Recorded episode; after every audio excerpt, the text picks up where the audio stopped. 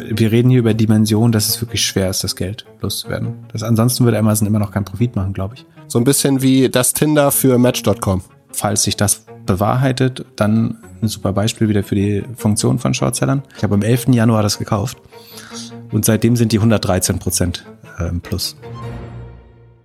Hallo zusammen, heute Folge 32 des Doppelgänger Tech Talk Podcast. Wieder mit meinem Co-Host Philipp Glöckner. Ich bin Philipp Glöckler und wir reden heute über alles, was letzte Woche so passiert ist. Erste Frage, Pip. Was ist los? Wieso kann ich sonntags kein Essen mehr bestellen? Ich nehme an, dass das am, äh, am Ladschlgel liegt, am Ladenschlussgesetz in Deutschland. Äh, das verteidigt ja erbitterlich den Sonntag ge gegen den Einzelhandel. Ähm, und daher darf man sich jetzt auch nicht trinken, trinke ich heute Wasser äh, und Trockenbrot, weil ich äh, nicht bei Gorillas ordern darf, äh, leider. Ja, ich habe gedacht, es wäre vielleicht, weil die Nachfrage so groß ist, weil die ja in Amsterdam auch sofort wieder aufgehört haben. Dann habe ich gedacht, es ist vielleicht, weil das Wetter nicht so gut ist, wobei in Hamburg es aktuell noch keinen Schneesturm gibt. Es ist nur ein bisschen windig und ein bisschen kalt. Und habe dann gedacht, kein Problem, wenn Gorillas nicht kann, dann kann bestimmt Flink. Aber Flink hat heute auch zu. Und ich krieg schon böse Nachrichten, warum, warum man jetzt kein Essen bestellen kann. Zubereitetes Essen darfst du ja noch bestellen. Das heißt, das wäre eigentlich die Lösung. Man muss, also entweder müssen wir in den Bahnhof ziehen oder ein Espresso mitliefern, ein Zubereit oder da ist die Frage, was als zubereitetes Essen äh, gilt. Oder eine Tankstelle betreiben. Dann darf man vielleicht auch. Das, das sind. Äh, ja, ich finde, das Gesetz sollte sich ändern, vor allem in der Zeit, in der man eh nicht mehr weiß, wann Sonntag ist. Verschärfen? Bist du für Verschärfen? Auf keinen Fall, aber ich meine, äh, also in den letzten sechs Monaten, wenn wir diesen Podcast nicht jeden Sonntag aufnehmen würden, würde ich überhaupt nicht wissen, wann Sonntag ist.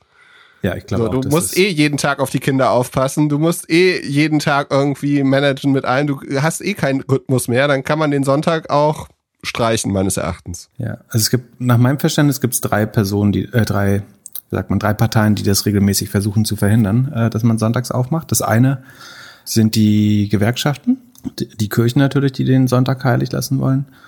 Und teilweise auch die, die Handelsverbände oder Wirtschaftskammern, äh, vor allen Dingen in Österreich, mit der Begründung lustigerweise, dass äh, die Innenstadt dadurch einen unfairen Vorteil behält. Also sie können sich nicht entscheiden, ob man die, die Innenstadt jetzt per Paketsteuern retten soll, aber den verkaufsoffenen Sonntag will man dann auch nicht, weil das die Leute zu sehr in die touristischen Lage und Innenstädte ziehen würden und die in der grünen Wiese und die, die Mall um die Ecke nicht genug äh, profitiert davon.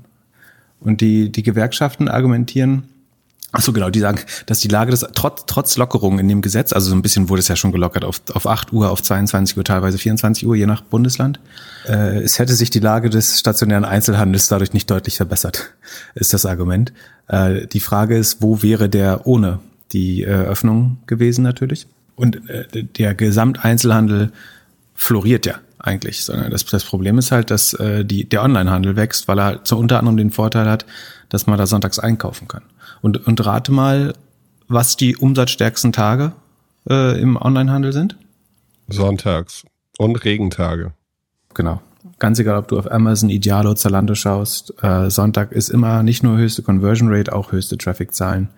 Und das ist der, wenn du willst, unfaire Vorteil, den der Online-Handel gerade hat.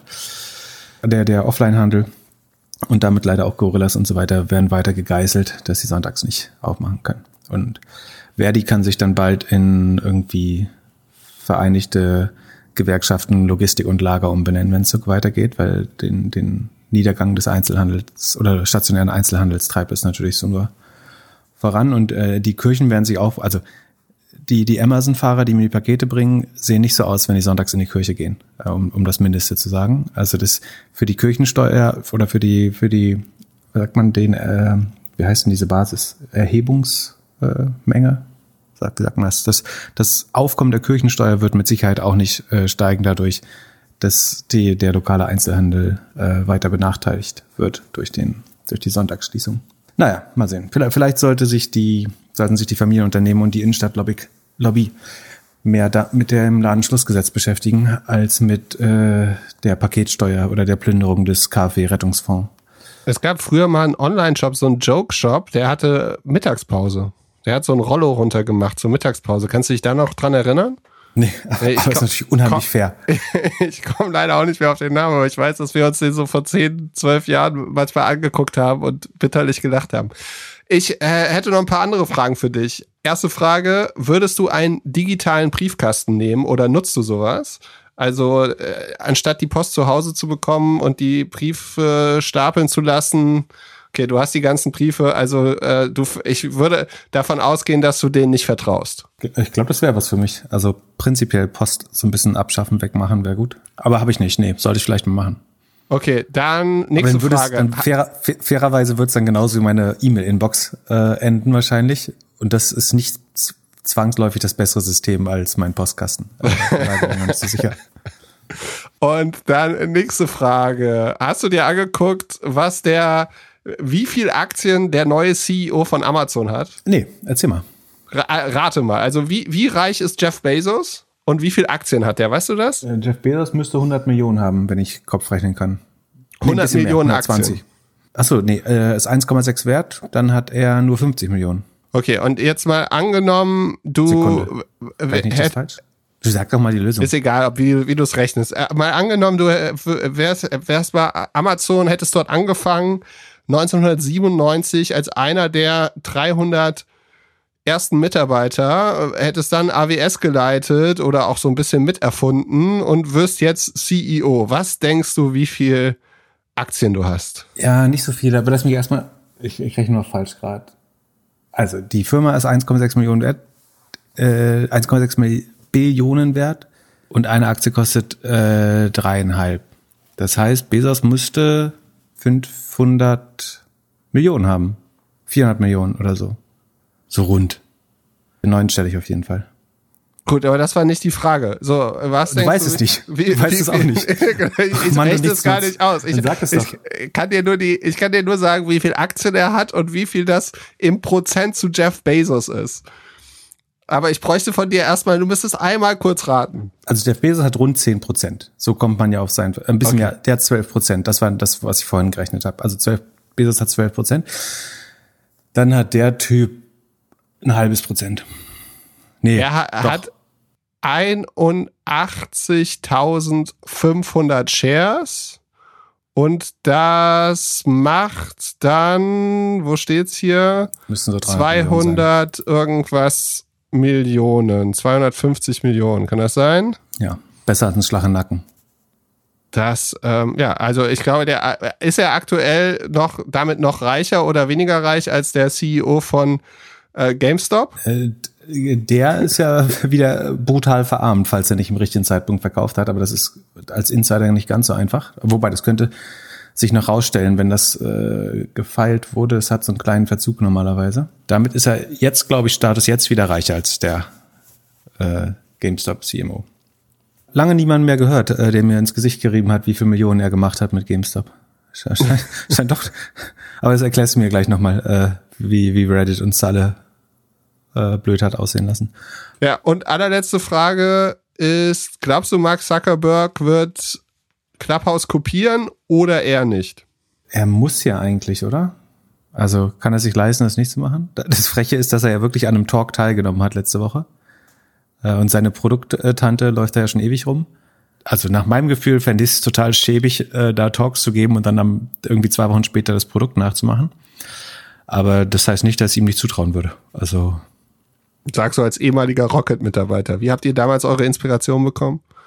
glaubt nicht, dass mal ein, ein Online-Shop oder ein Airbnb mit sowas wie ähm, Audio Drop-In.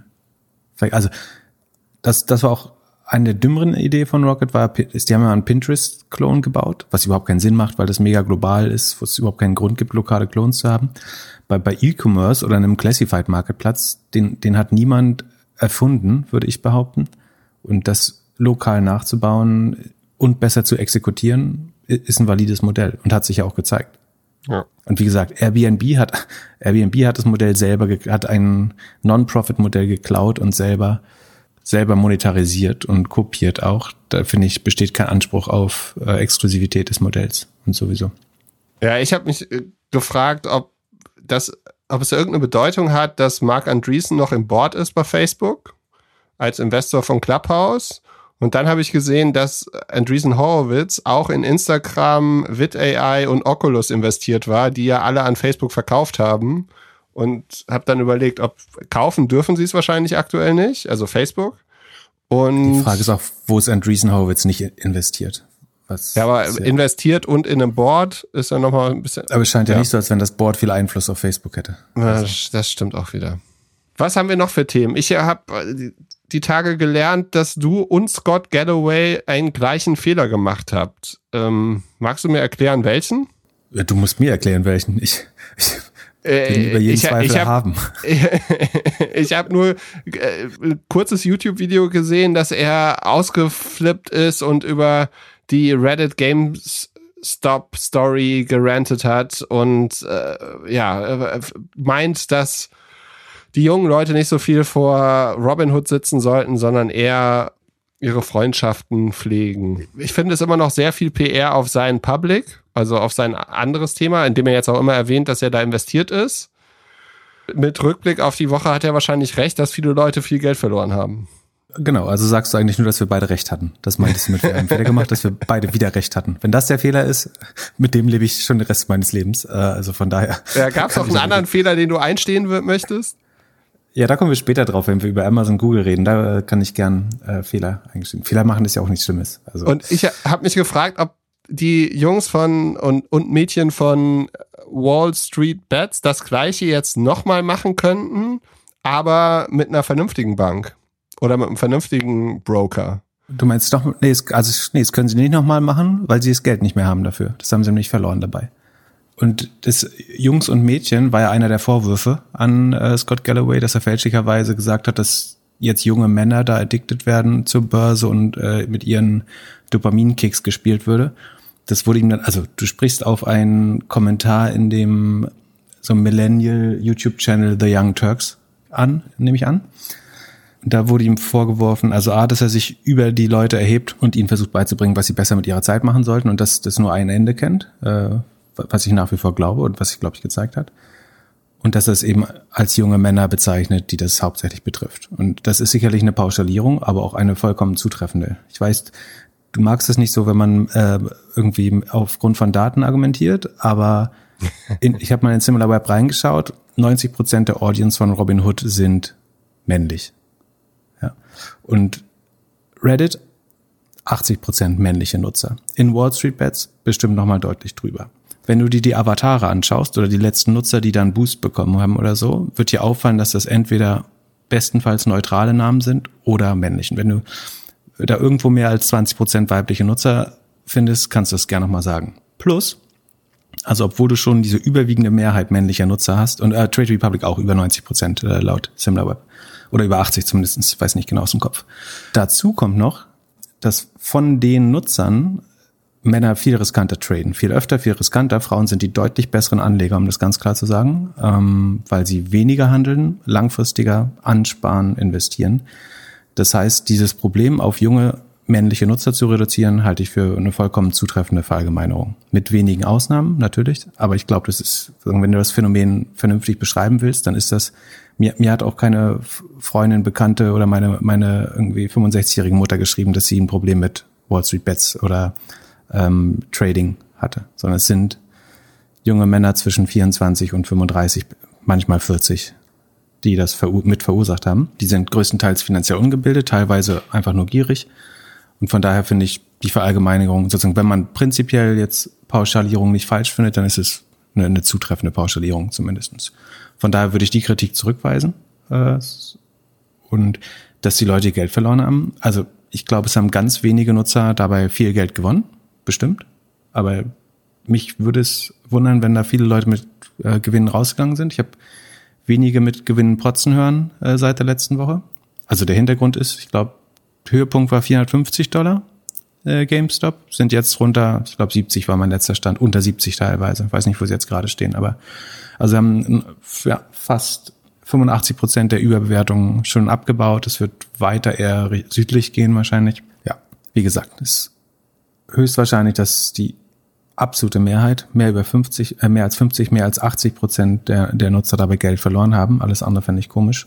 Und von daher sehe ich da jetzt nicht, wo der Fehler war. Also man kann gegen sich gegen Pauschalierung insgesamt gern wenden, aber ich finde die die Einschätzungen, die da getroffen worden sind, nach wie vor zutreffend, wird sie auch heute noch und also mehr denn je. Und das, jetzt ist ja äh, faktuell geworden. Vorher war es äh, Mutmaßung, jetzt ist es faktuell richtig, ähm, dass da A, das nicht funktioniert hat langfristig, dass ganz andere Leute Geld gewonnen haben dabei, also dass die Hedgefonds ja auf beiden Seiten ges gespielt haben, dass die CEOs und Executives in der Firma viel Geld damit verdient hatten. Äh, die einzige Frage ist so ein bisschen, warum hat Warum konnte GameStop das nicht nutzen, um selber Geld zu raisen, um in den Anstieg hinein neue Aktien zu verkaufen? Da würde, also theoretisch muss, als CEO hast du fast die Verpflichtung, das zu tun. Wenn du glaubst, der Kurs ist überbewertet, musst du eigentlich Geld raisen, ansonsten machst du dich fast schuldig, weil du so ein äh, Fiduciary Obligation hast, das zu tun, also eine ja, treuhändisch oder, wie sagt man, also als Verwalter andere Leute Geld, musst du das Beste ja damit machen. Und der einzige Grund, den ich sehen kann, warum sie es nicht gemacht haben, ist, dass sie sich glauben, dass sie sich fast selbst strafbar gemacht hätten, wenn sie an dieser Stock Market Manipulation teilgenommen haben und davon profitiert hätten als Firma. Ansonsten hätten sie das versilbern müssen zum richtigen Zeitpunkt. Meinst Aber du nicht einfach, dass sie überfordert waren damit?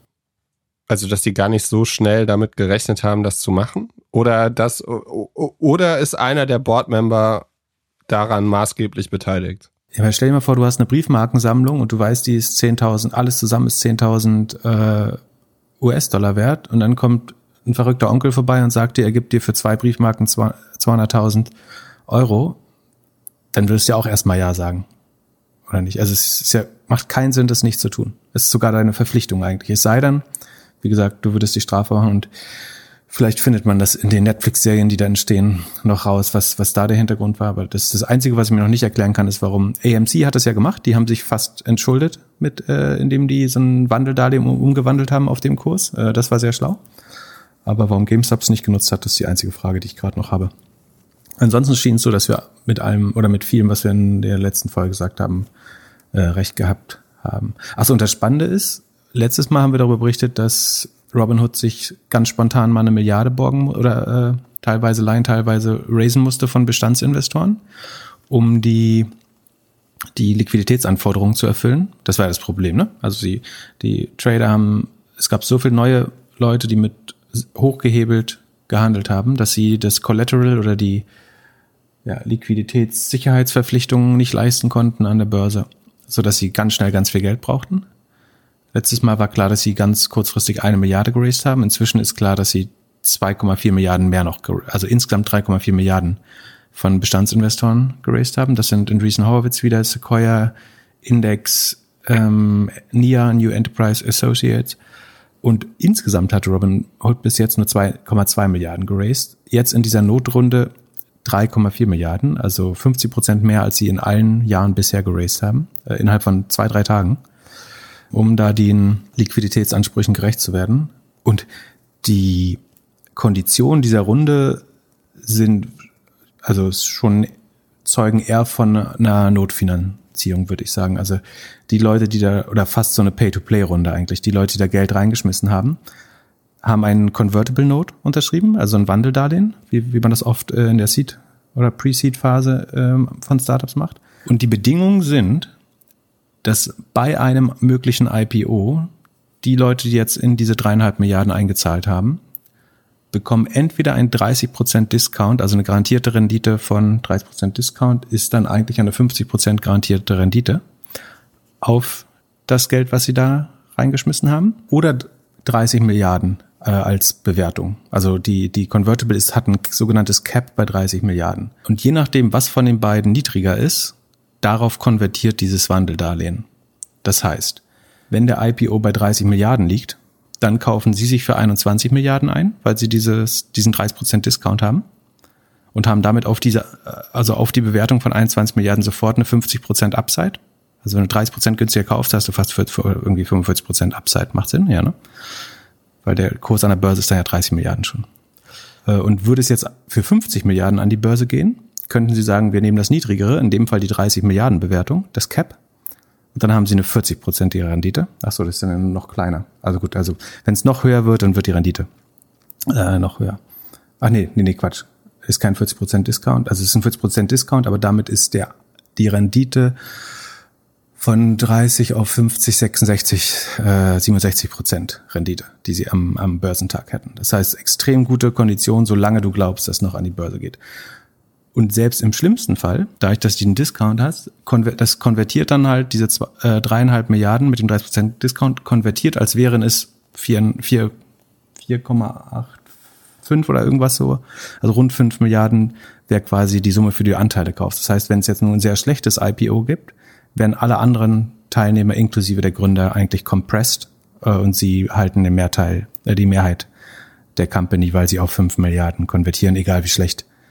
Eventuell haben sie sogar noch eine mehrfache Liquiditätspräferenz darin, dann könnte es noch mehr werden und noch schlimmer für die anderen, bla bla bla. So, das heißt, das sind schon sehr, sehr schlechte Terms äh, für die Founder, würde ich sagen. Sehr gute Terms für die VCs, die jetzt dann letztlich da sehr stark profitiert haben. Ich glaube aber, dass, ich habe ja letztes Mal die Prediction gemacht, dass die dieses Jahr nicht mehr an die Börse gehen können durch diesen Fuck-up. Äh, das ist mit den Konditionen jetzt fast sicher, dass sie äh, damit nicht dieses Jahr an die Börse gehen werden. Weil, stell dir vor, wie so ein dieses S1-Filing aussehen würde bei Robinhood. Die haben natürlich ein brutales Userwachstum äh, gehabt jetzt im, im Januar. Das sieht erstmal ganz toll aus. Aber ich würde behaupten, viele dieser User sind an Tag eins oder in Woche eins komplett verbrannt. Also die haben ja ihr Geld sofort verloren. Das heißt, entweder musst du jetzt hoffen, dass sie nach und nach doch noch wieder Kleingeld raufschieben, aber die meisten von den neuen Nutzern haben wahrscheinlich, also wenn, die sind ja wegen GameStop dahin gekommen. Das heißt, mit einer hohen Wahrscheinlichkeit haben sie einen Großteil ihres Gelds verloren. Und das motiviert dich nicht, morgen nochmal neues Geld reinzutun. In der Regel sein, du bist wirklich dumm. Oder du hast auf, dann lernst du über die Zeit wieder, wie man ordentlich investiert, aber das wird dauern, bis die wieder in Anführungsstrichen gute Trader werden. Plus, von den bisherigen Kohorten, die vielleicht gut aussahen, da haben sie einzelne zumindestens konvertiert in, in diesen Wahnsinn. Das heißt, von Leuten, die bisher vernünftig angelegt haben oder zumindestens mit, also vielleicht risikoreich, aber nicht, nicht komplett überhebelt, ähm, von denen haben sie jetzt welche verbrannt. Also die haben dann alles verkauft, ist stattdessen in GameStop gesteckt und ihr Geld verloren. Das heißt, von ihren besten Kohorten sind welche kaputt gegangen. Dann ein gewisser Teil der Nutzer wird gekündigt haben, weil sie einfach enttäuscht sind, äh, wie das alles gelaufen ist. Das hat man ja gesehen, dass da die, die Kündigungen äh, eingerasselt sind und bei anderen Brokern äh, die Accounts geschrieben worden sind auf einmal. Das heißt, sie haben ein paar der Kunden, die vielleicht noch Geld haben, sogar verloren. Ja, also du hast die neuen Karo-Kohorten haben eine unheimlich schlechte Qualität. Du hast einige deiner besten Kohorten verbrannt, weil sie jetzt ihr Geld verloren haben. Andere haben gekündigt. Und die, die wirklich Geld gemacht haben, wenn die halbwegs smart sind, und das wenn man bei dem Ding gewonnen hat, ist man einigermaßen smart, glaube ich. Dann wechselt, bleibt man, glaube ich, nicht bei Robinhood, sondern wechselt äh, allein mit der Erfahrung jetzt wechselt man dann zum vernünftigen Broker irgendwie zu Charles Schwab oder E-Trade oder TD Ameritrade oder so. Das heißt, das S1-Filing oder die Kohortenansicht würde wie ein komplettes Trainwreck, äh, also wie ein ja, Zugunfall, da gibt es kein gutes deutsches Wort für, aber es sieht wie hingerotzt und hingeschissen aus wahrscheinlich, wenn du auf, auf die äh, Kohorten rausschauen würdest. Ich wüsste nicht, wie ich das darstellen soll, um damit in, im nächsten Jahr public zu gehen. Also du kannst diesen Einmaleffekt irgendwie rausrechnen und sagen, weil das ein Einmaleffekt ist, nehmen wir den raus. Das löst aber nicht das Problem, dass andere Leute gekündigt haben oder dass äh, Bestandskohorten ihr Geld verbrannt haben. Ich glaube, die Firma ist da, also kannst dann über einen, einen Mega-Spec, du musst die Mutter aller Specs bauen und dann kannst du die vielleicht für 20 Milliarden an Börse nehmen. Dann gewinnen aber sehr stark diese Investoren, die zuletzt dann die Founder compressen oder deren Anteile quasi über die Liquiditätspräferenz und den Discount äh, kaputt machen, wenn du unter, also unter 40 Milliarden online gehen, ist es eigentlich schon für, für die Founder nicht mehr das geilste Geschäft. Insgesamt total lose-lose alles. Ist denn nicht die einzige Lösung, die Founder rauszunehmen? Also man hat auf Clubhouse gab es ja ein legendäres Interview mit Elon Musk und Flood, dem äh, CEO, der ja, ich würde mal sagen, das Interview ist nicht so gut gelaufen, weil Elon immer wieder die gleichen Fragen gestellt hat und eigentlich keine richtigen Antworten bekommen hat. Bisschen ähnlich wie die Thematik, die wir vorher besprochen haben in einem Podcast, dass man jetzt vielleicht nicht mehr den ein oder anderen Journalisten braucht, sondern dass die Leute unter sich harte Fragen auf Clubhouse stellen. So richtig gut hat er sich, glaube ich, nicht angestellt in den letzten Wochen. Kann es nicht sein, dass die Investoren den jetzt auch einfach versuchen rauszudrücken und das dann nochmal sauber zu machen? Oder bleibt es einfach eine Lead-Generierungsmaschine für die anderen Broker? So ein bisschen wie das Tinder für Match.com.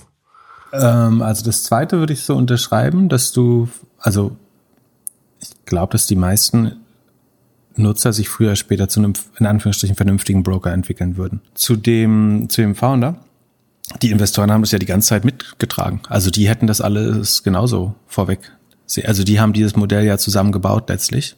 Und ich finde schon, dass man fairerweise sagen muss, dass das irgendwie ein Black Swan Event war, mit dem du nicht 100% rechnen konntest. Aber es war auch sozusagen, es war zumindestens konstruierbar. Also das, es war nicht komplett unmöglich. Und dass das Modell sozusagen eine schwache Seite hat, äh, da finde ich schon, dass das absehbar war. Dass es dann so gekommen ist, hat bestimmt niemand geahnt. Aber deswegen sollte man vielleicht das Stress testen, solche äh, Modelle. Deswegen sind Banken und sowas ja auch ein bisschen strenger ähm, reguliert normalerweise, damit man solche Sachen auch vorwegnehmen kann.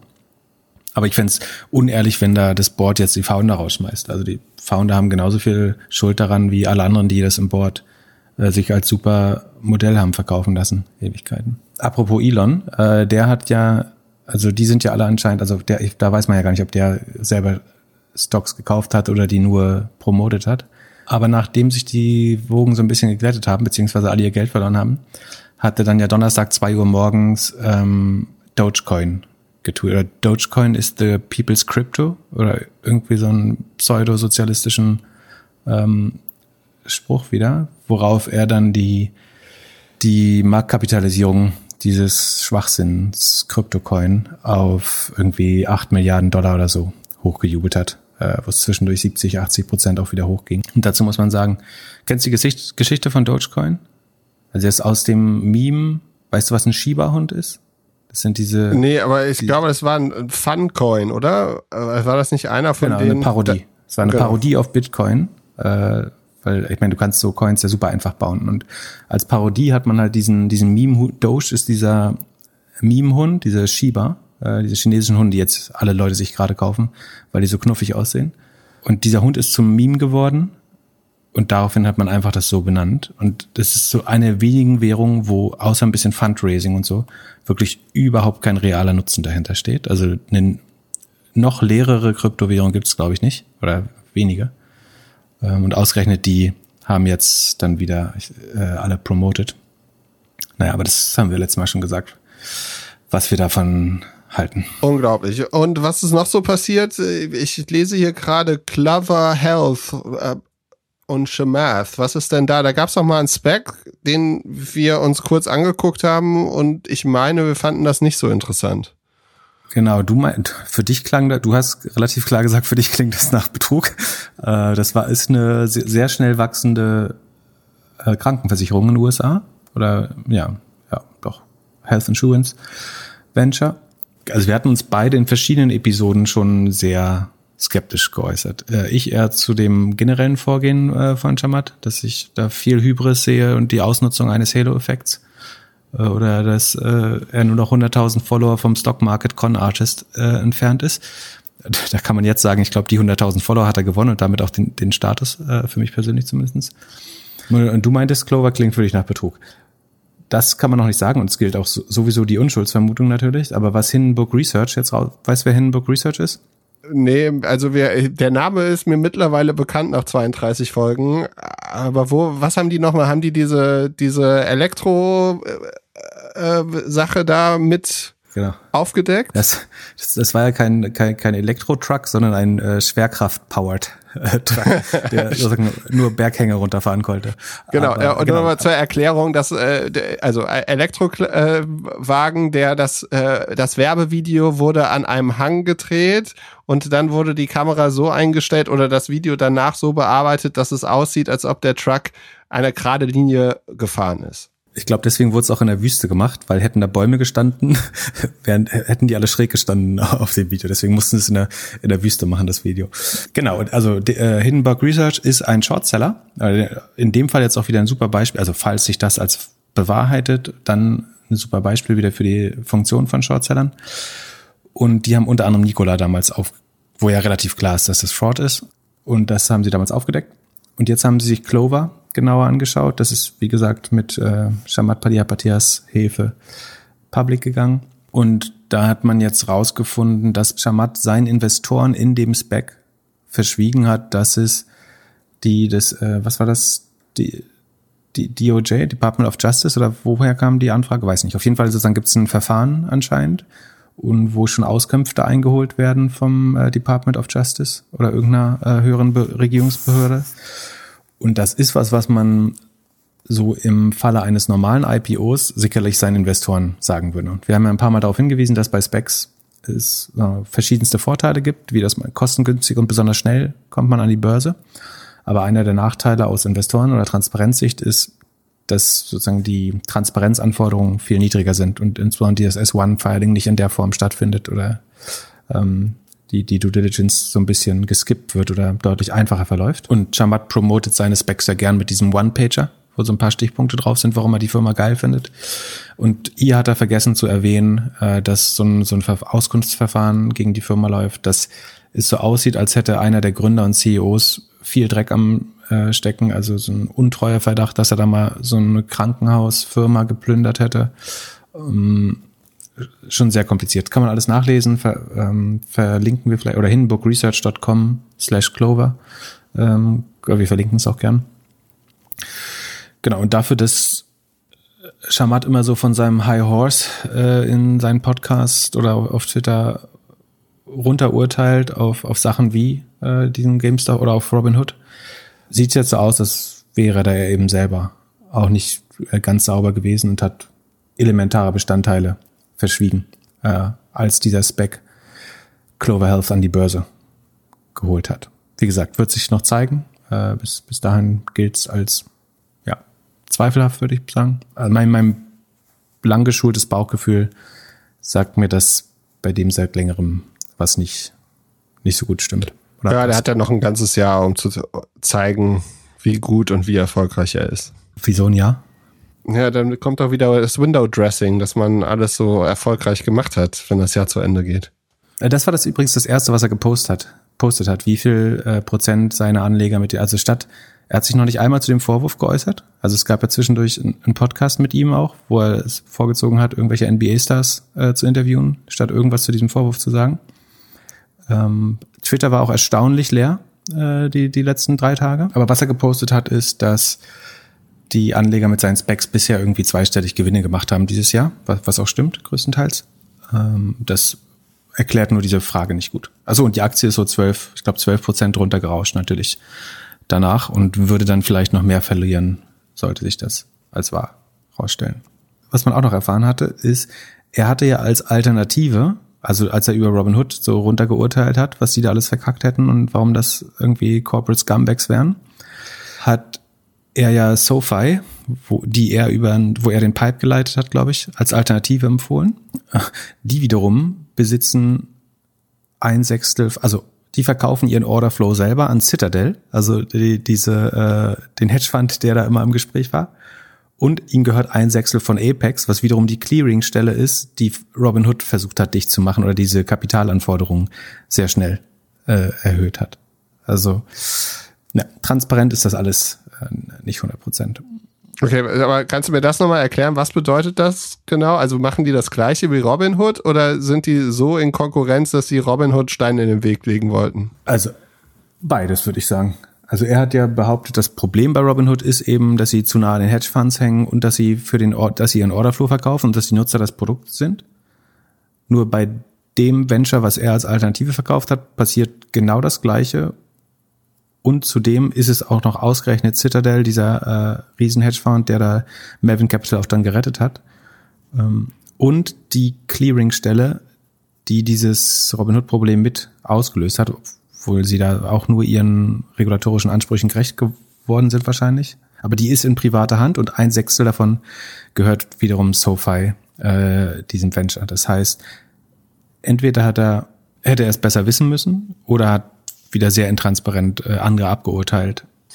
Ja, ich meine, zweifacher Gewinn in einem Jahr, äh, also oder in den letzten fünf Wochen ist ja nicht so schlecht. Zweistellig, habe ich gesagt. Zwei, zweistellig, ja. Zwei zweistellig Prozentzahl. Nee, nicht so gut wie du. Ja, okay, schon, könntest du, du genau, könntest, könntest du vielleicht einmal kurz den Disclaimer erklären, bis du mir dann den ersten Doppelgängerorden überreichst? Äh, ich glaube, äh, zur Strafe darfst du den Disclaimer heute selber mal einsprechen, weil äh, es ja dein Tipp war, den wir jetzt gleich besprechen müssen, nehme ich an. Dürfen. Okay, also alles, was wir hier in unserem kleinen, schönen Podcast, äh, in dem sich zwei Philips unterhalten, hier besprechen, sind natürlich nur irgendwelche Ideen und ihr solltet auf keinen Fall irgendwelche Handlungen machen. Lest bitte unseren Disclaimer auf doppelgänger.io, damit ihr wisst, was ihr macht und was wir hier so machen. Wir haben Anfang des Jahres oder Ende des Jahres ein paar Predictions für dieses Jahr aufgeschrieben. Und dabei waren auch Aktien, äh, also für zwei X-Aktien haben wir das genannt. Pip hat da fünf Aktien erwähnt und ich zwei. Zu einer, ich wollte mich da eigentlich raushalten, äh, aber ich wurde zu meinem Glück gezwungen. Und jetzt habe ich mir diese beiden Portfolios mal nachgebaut. Und zwar so, als ob man am 4. Januar 50.000 Euro in Herrn Glöckler investiert hätte oder 50.000 Euro in Herrn Klöckner. Und wenn ich jetzt hier gucke, Stand heute wäre es so, dass der Betrag von Pip Klöckner 55.130 Euro wären und bei mir 85.122. Was ist da los, Pip? Was ist passiert? Äh, in deinem Depot liegt aber nur eine Aktie, oder? Oder ist noch ein zweiter drin? Ich habe zwei. Ich habe ab. Äh, ich habe äh, fang mit A an. Ich habe ja keine Ahnung, deswegen fange ich mit A an. Ich habe Agora und Apple. Genau, also diese, also her herzlichen Glückwunsch äh, als allererstes äh, zu dieser Outperformance. Und äh, hast du die Aktie dann auch wirklich gekauft, wenn ich fragen darf? Ja, aber natürlich in Bruchteil. Ich meine, der richtige Gewinner bist natürlich du, mein lieber Multimillionär. Weil ich ja äh, sozusagen auf dich, wieder jeglichen Bauchgefühl, äh, auf dich gehört habe. Und ähm, so ein bisschen Agora gekauft habe tatsächlich äh, im Januar. Mitte, das ist übrigens gerade, ich habe es Mitte am 11. Januar, ich habe heute nachgeschaut, ich habe am 11. Januar das gekauft. Und seitdem sind die 113 Prozent ähm, plus. Das heißt, dein, dein Trüffelschwein-Nimbus hast, trägst du auf jeden Fall für den Rest des Jahres, sobald, äh, sofern die nicht wieder Mal gucken, ab, wann es. Ja. Genau. Äh, willst du noch mal kurz erklären, was Agora macht oder warum das, warum du die interessant fandest? Naja, weil sie die Technik hinter Clubhouse machen. Das äh, war zu dem Zeitpunkt, äh, an dem wir über Clubhouse gesprochen haben, noch nicht so jedem klar. Und das wurde dann auch von einem Hörer, der auf Twitter gefragt worden ist, Andreas, nochmal gezeigt. Also der, der, der hat schön gezeigt, dass das über, ähm, über Agora der Traffic darüber kommt. Und man sieht halt, dass äh, ja, Clubhouse relativ gut skaliert, äh, konstant hält, ein ähnliches Erlebnis wie bei Zoom. Man glaubt einfach dran. Und die Geschichte ist ja auch, also deswegen fand ich das auch äh, so interessant. Der Zoom-Gründer und der Agora-Gründer haben vor 20 Jahren gemeinsam bei WebEx gearbeitet und sich mit dem Thema, das jetzt durch Corona irgendwie gehypt ist, schon beschäftigt. Also dem, dem Telefonieren über das, über das Internet. Und es ist so ein bisschen das äh, chinesische Twilio. Und wahrscheinlich ist das auch die größte Gefahr. Also es wird halt jetzt viel gehypt, weil man nicht in Clubhouse investieren kann, aber dann halt in den Spartenhersteller im Hintergrund. Und ich frage mich so ein bisschen, ob Clubhouse jetzt auch ein bisschen China-Probleme bekommt. Also wird Clubhouse in China verboten sein oder nicht genutzt? Und Aber das ist doch egal, oder? Ob die in China sind? Warum wäre das wichtig? Na, es wäre für die Bewertung von Clubhouse, glaube ich, nochmal noch mal interessant. So, also mhm. Werden Sie die erste Firma, die, die auch in China genutzt werden darf? Oder auch in Dubai beispielsweise. Dubai hat ja, ich glaube, Skype oder so darf in Dubai nicht genutzt werden, weil man dann den Telefonprovider nicht nutzen würde oder so gefährliches Halbwissen, äh, bitte Faktencheck per E-Mail an podcast.doppelgänger.io oder mittwochs in unserem Clubhouse Talk. Äh, ja, äh, das sind so meine Fragen. Und was ich mich heute gefragt habe, ist, ob vielleicht Clubhouse einen Switch machen würde zu Twilio um halt so ja national zu sein. Und ich hatte kurz überlegt, ob vielleicht äh, Andreessen Horowitz auch in Twilio investiert hat, aber das war, das war nicht der Fall. Aber dass man irgendwie schaut, also je nachdem, wie die Thematik politisch sich jetzt entwickelt in den kommenden Monaten, könnte es sein, dass Clubhouse äh, nicht mehr so ein großer Kunde ist. Ich kann mir aber nicht vorstellen, dass sie ja eigentlich davon loskommen werden. Und der Grund, also Clubhouse war, glaube ich, ein Grund, warum die Aktie so hochgegangen ist, aber das müsstest du mir technisch nochmal ein bisschen erklären. Es gab auch irgendwie 250 Millionen Fresh Cash. Also es gab irgendwie ein Class A Ordinaries Shares. Was bedeutet das? Dass die, äh, die die haben das gemacht, was GameStop hätte machen sollen. Also die haben neues Geld okay. geraced. Äh, also die haben die jetzt angestiegene Bewertung genutzt, um sich dann äh, Geld zu sichern, was prinzipiell recht. Das verwässert dich eigentlich als Aktionär.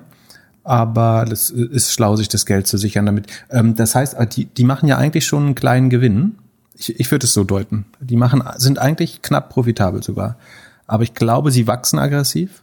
Und das, was du dann richtigerweise machen solltest, wenn deine Accounts so stark wachsen, ist, dass du nochmal nachinvestierst. Also du gehst nochmal freiwillig in die Nicht-Profitabilität, äh, in die Verlustrange und sagst, und diese 250 Millionen haben sich jetzt quasi als Kriegskasse gesichert, um bestimmt Kapital aufzubauen, um Sales aufzubauen, freiwillig nochmal Verluste zu machen, um dann aber schneller zu wachsen. Äh, ich würde davon ausgehen, dass sie sehr schnell wachsen, dieses Quartal, durch stark getrieben von Clubhouse, aber auch durch die anderen. Ich habe mal unsere Lieblingsseite oder eine unserer Seite, Seiten, die wir oft anschauen, Build with listet Agora noch nicht mal leider. Ich glaube, weil sie nicht so richtig einen Footprint im Code hinterlassen. Aber Similar Tech, womit man auch so eine Analyse machen kann, zeigt, welche Webseiten Agora benutzen. Und es sind die, die hier gelistet sind, sind fast nur Dating-Seiten, ganz ehrlich gesagt. Also Badu, ShareChat, eHarmony, Parship, Hot or Not, Elite Partner, ähm, nochmal eHarmony und noch 140 andere Seiten. Das heißt, selbst mit der Abhängigkeit von Dating hätten sie immer ein gutes Q1, weil Q1 ist immer gut für Dating. Das heißt, da sollte mehr. Und was ich ja so schön fand an Agora, das war einer der Gründe, warum ich es äh, spannend fand und mir fand und mir spekulativ, also mit einem ganz kleinen Anteil ins Portfolio gelegt habe, ist, dass es so ein kein SaaS-Modell ist, sondern ein Consumption-based Modell. Also je mehr Leute Clubhouse benutzen, je mehr sie auf diesen Flirt-Plattformen oder Dating-Plattformen oder Matchmaking-Plattformen rumhängen, desto mehr verdient am Ende Agora daran. Äh, das kann bei gewissen Modellen sehr spannend sein. Ich kann mir vorstellen, dass die auch irgendwie im Adult-Content viel, also irgendwelche Webcams machen. Damit darauf sollte man vorbereitet sein, dass das kommt. Und es gibt, glaube ich, die ganzen politischen Risiken, äh, die du erwähnst. Ich würde mal fest damit rechnen, dass äh, es in China ich meine, der Vorteil könnte sein, dass es zur Hälfte in China sitzt, also dass sie deswegen tatsächlich beide Märkte bedienen können. Ansonsten würde ich eher damit rechnen, dass sie China aufgeben müssen und in der westlichen Welt reüssieren. Aber wieso würden sie das machen? Aktuell haben sie ja mehr User oder verdienen sie mehr in China. Ist das so? Ja, ich meine, es ist 80 Prozent China-Markt. 70, das könnte sich jetzt aber ändern. Ich ja. würde, ich bin mir relativ sicher, das wird sich ändern äh, dieses Jahr oder dieses Quartal. Aber müsste man nochmal drauf schauen, auf jeden Fall. Ähm, ja, ich warte Sie darauf, dass man auf, auf LinkedIn sieht, dass dort mehr, mehr drin ist. Also wann fangen die an, die Leute zu heiren, die eigentlich bei Twilio oder bei Salesforce oder bei Amazon oder so gearbeitet haben? Und äh, also so wirklich auch auf Sales gehen. Bei, bei Twilio beispielsweise sieht man das relativ gut. Da sind mehr und mehr Sales-Leute äh, dazugekommen in den letzten Monaten. Auch in Deutschland wird da irgendwie versucht, mehr und mehr zu machen, in Beispiel, beispielsweise für den Mittelstand. Und was man bei Agora nochmal sieht, was die, die haben auch noch einen Zukauf ge gemacht. Die haben EasyMob gekauft. Das ist ein Instant Messaging API Service, auch für China. Also es hört sich mehr und mehr dazu an, dass sie so zu dem chinesischen Twilio werden. Und ich finde, von der Kommunikation ist es auch relativ ähnlich. So Developer first und schnell irgendwie was bauen können. Und ja, es, also ich finde ich finde beide Firmen spannend. Sie haben VP Sales äh, und Business Development, der in San Francisco Bay Area sitzt. Also sie versuchen auf jeden Fall auch in äh, unten EMEA Sales Typen auch in London. Aber muss man mal schauen, äh, wo das jetzt am, am schnellsten wächst. Also äh, die Aktie hat, also zu der Aktie, also sie machen 120 Millionen Umsatz äh, letztes Jahr oder in den letzten zwölf Monaten, sind aber schon 10 Milliarden wert. Das ist 80, also 120, 10 Milliarden kann man einfach rechnen, ist 80 mal Sales ungefähr. Das ist schon sportlich. Im Vergleich, Twilio hat 40 Prozent, äh, 40-faches Sales Multiple, was auch schon sehr hoch ist. Aber Agora wächst natürlich noch deutlich schneller und war schon mal profitabel, was wiederum spannend macht.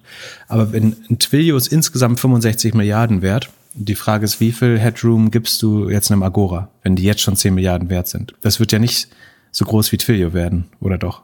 Und das andere ist, was ich als Twilio machen würde, ist, dass du jetzt das Dumping-Feature baust und sagst, das Produkt bauen wir mal nach mit wenig Marge, einfach um, äh, um Agora so ein bisschen in der Wiege zu ersticken und das Kopfkissen äh, ins Gesicht zu drücken. Weil die Gefahr, dass da jetzt wirklich ein zweites Twilio oder ein großer Competitor ranwächst, und die machen ja auch Video, die machen auch Messaging, also SMS-Bestätigung und so weiter. Eigentlich müsstest du jetzt das Kernprodukt Audio sehr günstig kopieren und dann dafür sorgen, dass du die, die Flagship-Kunden ähm, dann schnell wechseln. Und du hast ja das Argument, dass du halt nicht in China bist und so weiter. Wobei man sagen muss, die Infrastruktur liegt halt von, von Clubhouse zum Beispiel liegt auf AWS. Ähm, kompliziert. Ich sehe, also warum ich frage, ist, ich sehe halt nicht so viel Headroom. Ich, vielleicht kann sich das mit mir und Node nochmal verdoppeln im nächsten Jahr.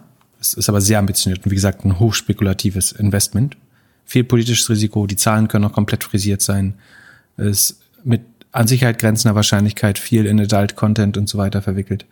Aber ich sehe jetzt nicht, dass ich das verfünffachen kann und so viel wird, wert wird wie Twilio. Also ich habe jetzt mein Geld verdoppelt. Soll ich jetzt einfach rausgehen und äh, abhaken und sagen, so ist gut jetzt? Ja, äh, Felix Pauper Spiritu, äh, sagt man, glaube ich. Aber das äh, musst du jetzt nicht googeln. Ich, wir bleiben bis zum Ende des Jahres dabei. Äh, ich bei meinem komischen Depot, was du mir da äh, gemacht hast, und du bei deinem Gewinner hier. Also ich, ja, ich bin gespannt. Also es ist ja nicht nur ein Glückstreffer, es äh, weil die deine deine Analyse, wenn man so will, dahinter macht ja total Sinn. Deswegen ich, ich würde das weiterfahren. Die Frage ist, und deswegen habe ich ja eben darüber so ein bisschen rumlamentiert, ist, ob man da auf 10 Milliarden Bewertung nochmal einsteigen will. Also ob man dem zutraut, dass das ein Twilio wird. Das ist komplizierter, aber halten an deiner Stelle würde, würde, würde ich es jetzt halten. Ansonsten musst du ja auch sofort das Geld äh, versteuern. Aber man sieht wieder, den Seinen gibt's der Herrgott im Schlafe. Äh, herzlichen Glückwunsch zu dem Gewinn. Ja, ich habe eigentlich erwartet, dass äh, doch so ein Zitat kommt mit irgendeiner Uhr, die zweimal stehen bleibt oder so. Nee, das, ich, ich, man, man merkt ja schon, ich suche such mir neue Zitate äh, dafür. Ach, äh, übrigens eine Aktie, die auch gut zu dir gepasst hätte, wäre die mit dem Kürzel CMGR. Was sonst wofür steht? Compounding Monthly Growth Rate. Ich kann dir sagen, Sehr dass gut. das bei uns im Podcast 45 Prozent war. Nicht ganz. Nee, weniger 20 oder so, oder? Was? Doch, von, von, von Dezember auf Januar auf jeden Fall. Ach so, ach so, ja, genau. Für, für den einen Monat ja, genau. Normalerweise nutzt man das, um über mehrere Monate den Anstieg zu. Ähm, ja, herzlichen Glückwunsch auch dazu. Genau, aber es gibt eine Aktie, die das Bloomberg-Kürzel CMGR hatte und die heißt schlauerweise Clubhouse Media Group äh, und die, also auch weil die mit diesem Audio-Netzwerk verwechselt wurde, hat auch, muss ich jetzt mal kurz nachgucken, wie stark die angestiegen ist, aber hat auf jeden Fall auch ordentlich zugelegt, ähm, weil jemand da wieder nicht wirklich sich dafür interessiert hat, was eigentlich dahinter steht. Aber die Clubhouse Media Group ist allein Freitag um 14 Prozent gestiegen und ähm, Sekunde, ach, die ist noch gar nicht so lange äh, online. Ist noch gar nicht so lange covered. Läuft auf jeden Fall auch gerade gut, aber vollkommen ohne Grund, weil es nichts mit der, mit der App Clubhouse zu tun hat. So, mehr reden wir heute auch nicht über Clubhouse. Erstmal. Sag mal, dann habe ich gesehen, äh, du möchtest äh, wieder unter die arbeitende Bevölkerung gehen und hast äh, eine Bewerbung geschrieben diese Woche. Ja, genau. Also ich bin seit Anfang Februar wieder für den Arbeitsmarkt zu haben und habe gedacht, nachdem uns in San Francisco keiner, auch wirklich keiner einen Danke-Tweet geschickt hat, dass ich mich einfach mal bei AZ bewerbe. Dort gab es eine Stelle äh, Growth Partner und dann habe ich mal ein nettes Anschreiben geschrieben und einen kurzen Lebenslauf. Zwei Tage später kam dann auch die Absage, also das Profil, ich muss noch ein bisschen mehr lernen. Profil war noch nicht äh, gut genug. Du hast eine Absage bekommen? Oder ist ja, nach, zu, ja, das ist vollkommen in Ordnung. Sehr dankend und äh, ich soll mich nochmal melden. Aber äh, bei, bei so Absagen fragt man sich ja immer, ob man, ob sie die Bewerbung überhaupt gelesen haben. Wie du sollst aber melden? Wenn, wenn geh, geh davon aus. Wann darfst du dich wieder melden? Uh, let's be sure to stay in touch. Richtig, so, ja. war es nicht gemeint. Aber sie haben dann nachher einen anderen Hire gemacht, der äh, ja auch scheinbar ihnen ein bisschen mehr geholfen hat. Also ich kann das verstehen. Für mein Learning ist einfach, dass wir sind halt nur das kleine Deutschland und wir sind nicht so vernetzt, wie wir das immer denken. So, ich, äh, war eine interessante Erfahrung, was wir in dem Monat gemacht haben. Und mal schauen. Sie haben jetzt einen Inder eingestellt, also darauf kannst du es nicht schieben. Äh, Nee, aber der, der ist ja, das ist ja sozusagen der Social Guru. Der hat ja schon in jeder Social Media Firma gearbeitet und äh, großen Content produziert und ich meine sogar auch das Intro gemacht. Also äh, und er hat Elon Musk auf die auf Plattform bekommen äh, also. und äh, wahrscheinlich auch Mark Zuckerberg. Ich habe einen alternativen Job äh, für dich. Robin oh, Hood sucht einen Kri Krisen-PR-Manager. Das ist doch was. Du bist doch eher so der diplomatische Typ. Äh, da geht's, also man soll schon ein paar Mal Shitstorms gemanagt haben. Und wäre das nicht was für dich? Ah, Krisen-PR ah. für, für Robin Hood? Ja, ich glaube nicht. Auch da äh, kommt dann wahrscheinlich jemand, der vorher Thank You for Smoking oder so geschaut und gelebt hat. Kann sein. Die versuchen äh, gerade schon sehr in ihren Kommunikationskanälen, also unter anderem dem, dem Podcast, aber auch der, dem eigenen Blog darauf hinzuweisen, dass sie ja seit schon immer Leute extrem gut mit finanzieller, äh, ja, finanzieller Bildung versorgen. Äh, an dem Tag nach diesem Eklat hat der Podcast gefühlt erstmal 180 Grad seine Ausrichtung geändert und hat äh, sofort Black History Month erstmal gemacht. Ähm, und außerdem, glaube ich, die ersten fünf Minuten darüber geredet, wie sie seit zwei Jahren daran mitarbeiten, Leute besser über das, die Funktionsweise der Börse aufzuklären. Ähm, Glaub, Aber am Produkt schon, ändern schon sie trotzdem Angst. noch nichts, oder? Nö, das bleibt so. Das bleibt so. Ja, ich glaube, die Erfahrung in so einem, in so einem Unternehmen, in dem du halt wächst, wächst, wächst und dann von heute auf morgen der Böse wirst und dann alles umdrehen musst, ist bestimmt nicht so einfach. Ja. Aber ja, ich würde, ich würde lieber irgendwas, wie du so schön gesagt hast, Holz ins Feuer werfen, als versuchen, irgendwelche Brände zu löschen. Das habe ich mir auf jeden ja. Fall versprochen für meinen nächsten Job. Also eher was aufbauen und was, was wächst, anstatt irgendwas, an irgendwas zu arbeiten, in dem man irgendwie entweder nicht wäre doch Förster. Sinn für, ja, ja, auch nicht schlecht. mein, mein, Kaminholz ist alle und ich kann ja, darf ja keins bestellen am Sonntag. Es ist Schneesturm minus sechs Grad draußen. Äh, der Nachteil der Wohnung ist, dass es relativ kalt wird hier oben. Ähm, und ich habe kein Kaminholz mehr und darf keins bestellen. Naja. Muss frieren. Das, was zahlst du nochmal auf dem Quadratmeter Miete? Äh, Mietpreisbremse zahle ich. Ja, siehst du, also dann kannst du auch meinetwegen auch frieren in deiner Luxuswohnung dort. Na gut. Du hast am letzten Podcast über Amazon eine Prediction gemacht, äh, wie die Q4 Earnings sind. Ich hatte darauf getwittert, dass du Net Sales richtig predicted hast. Also da hast du 127 Milliarden gesagt, es waren 125. Operation Income und Earnings per Share lagst du ein bisschen daneben. Generell bist du mit deiner Prediction happy? Ich bin mit meiner Prediction Verhalten happy. Ähm, mit dem, wie der Kurs darauf reagiert hat, bin, bin ich überhaupt nicht happy, ehrlich gesagt. Aber das liegt ja vor allen Dingen daran, dass äh, Jeff Bezos gleichzeitig zurückgetreten ist. Ähm, wobei ich sagen würde, dass er sich das dieses Quartal getraut hat, zurückzutreten, zeigt eigentlich, wie exorbitant gut die Zahlen waren. Weil also ein Großteil seines Vermögens liegt in Amazon und ich glaube, er hat ein großes Interesse daran, dass es Amazon gut geht.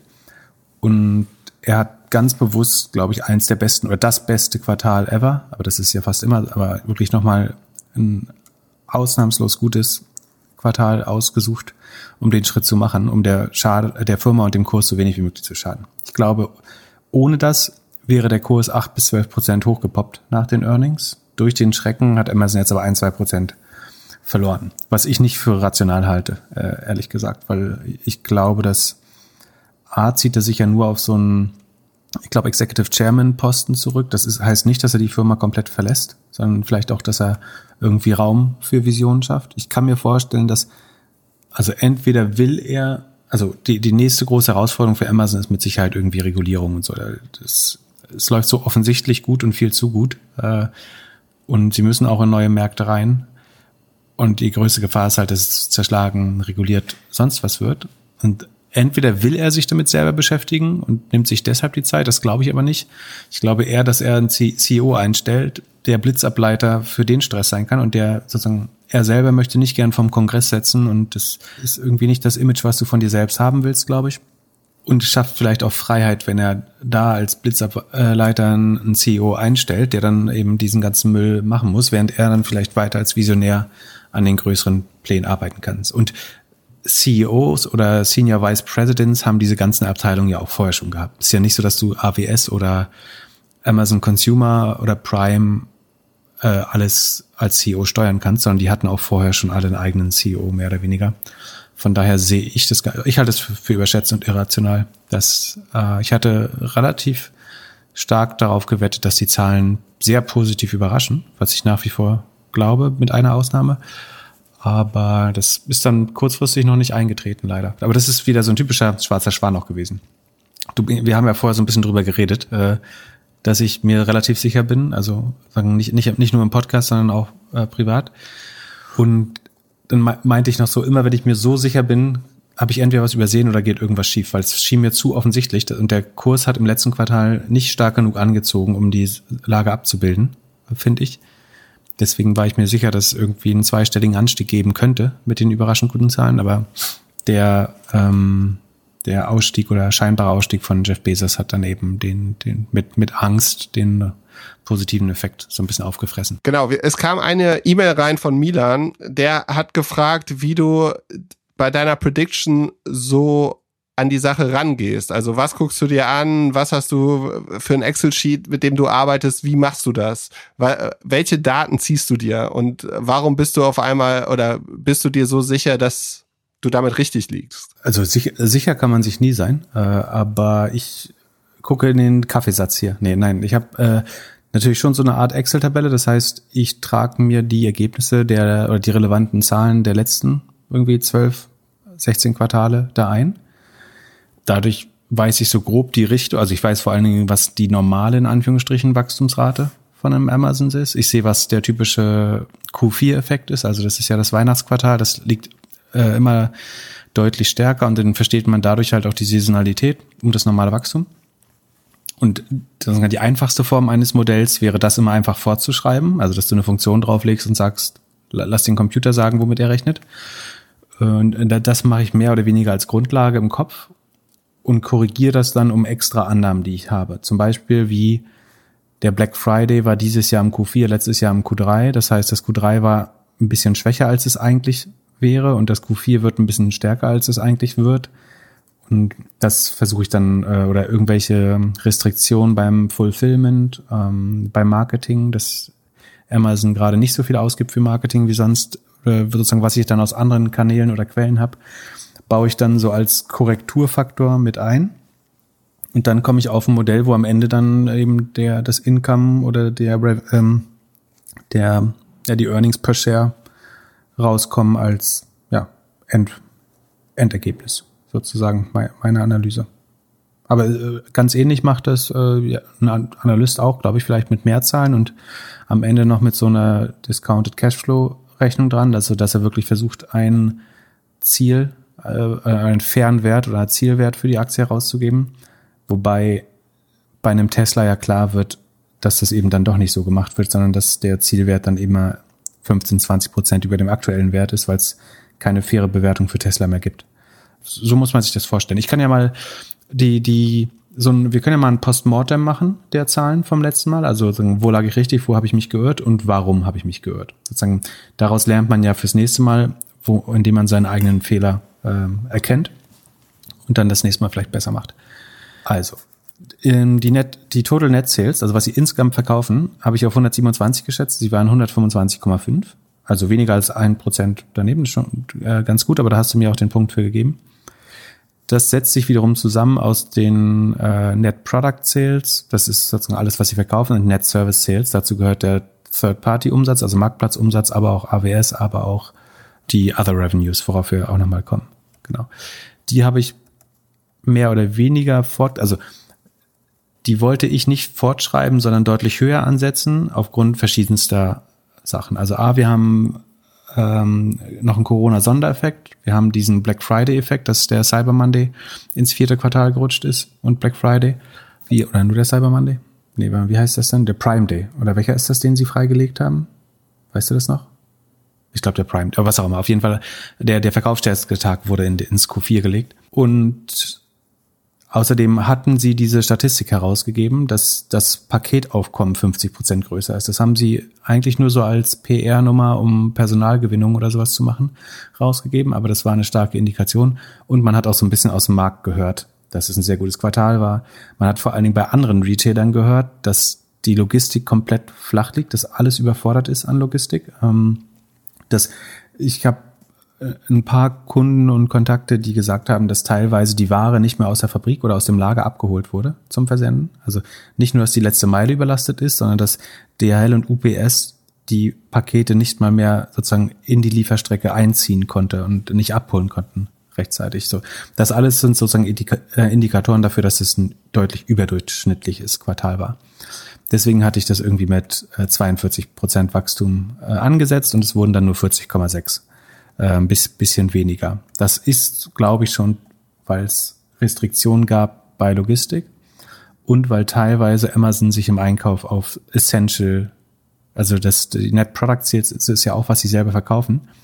Und sie haben sich teilweise selber begrenzt, indem sie sich entweder auf essentielle Waren konzentriert haben und sich da anscheinend so ein bisschen ins Wachstum selber reingeschnitten haben. Ich behaupte, sie könnten dann schneller wachsen. Und es scheint auch strategisch so zu sein, dass sie wollen, dass der Marktplatz äh, und die Werbeeinnahmen schneller wachsen als das eigene Retail-Geschäft. Genau, die Net Products, äh, die Net Service Sales hatte ich mit 55 Milliarden angegeben. Die waren bei 54,5, also auch äh, genau unter ein Prozent Fehlermarge.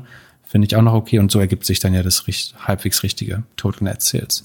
Wo ich mich stark geirrt habe, sind die Cost of Sales. Die habe ich mit 77, also sind ist der Wareneinsatz, wenn man so will, ne? beim was der Retailer selber einkauft unter anderem. Äh, die habe ich mit 77,5 geschätzt. Die sind dann bei über 79 äh, Milliarden rausgekommen. Das heißt, dass sie weniger Rohmarge hatten. Das kann daran liegen, dass sie teurer eingekauft haben. Dafür würde sprechen, dass teilweise die Zulieferer oder die Hersteller auch überlastet. Also bestimmte Hersteller waren ausverkauft. Das würde dann dafür sorgen, dass die Rabattierung und die, ähm, also dass Amazon selber auch teurer einkauft und dass, wenn sie das nicht 100% an Kunden weitergeben, leidet die Marge drunter. Das kann ein bisschen an den erhöhten Kosten in der, wobei das müsste unter Fulfillment dann landen, wenn es im, äh, in der Logistik ist. Wie auch immer. Auf jeden Fall, das der Hauptfehler oder wo ich am meisten daneben lag, war die, die Cost of Sales. Also das der, der Wareneinsatz äh, deutlich höher war als gedacht. Da habe ich mit 61 Prozent gerechnet, also mit 39 Prozent Rohmarge und ähm, sie sind bei 63 Prozent rausgekommen. Ich, ich glaube, es lag daran, dass viele Sachen einfach ausverkauft waren. Fulfillment war günstiger, als ich gedacht hatte. Da dachte ich ja, dass ich mich eventuell äh, geirrt hatte. Ich hatte 19,5 Milliarden Fulfillment, also Logistikkosten geschätzt. Die lagen aber nur bei 18,5. Was wahrscheinlich daran liegt, dass dieses Narrativ, dass das Fulfillment unheimlich teuer wird, weil sie es Corona-sicher machen, das hat ja überhaupt nicht gestimmt. Das haben ja viele geglaubt, äh, dass da fünf Milliarden, oder das haben sie selber gesagt, dass sie da fünf Milliarden investieren pro Quartal, um das Corona-sicher zu machen. Ich glaube, das ist nicht passiert. Habe ich damals, glaube ich, mal vorgerechnet, warum das 5000 Euro pro Mitarbeiter entspricht und dass ich nicht glaube, dass Amazon so viel Geld da deployen kann.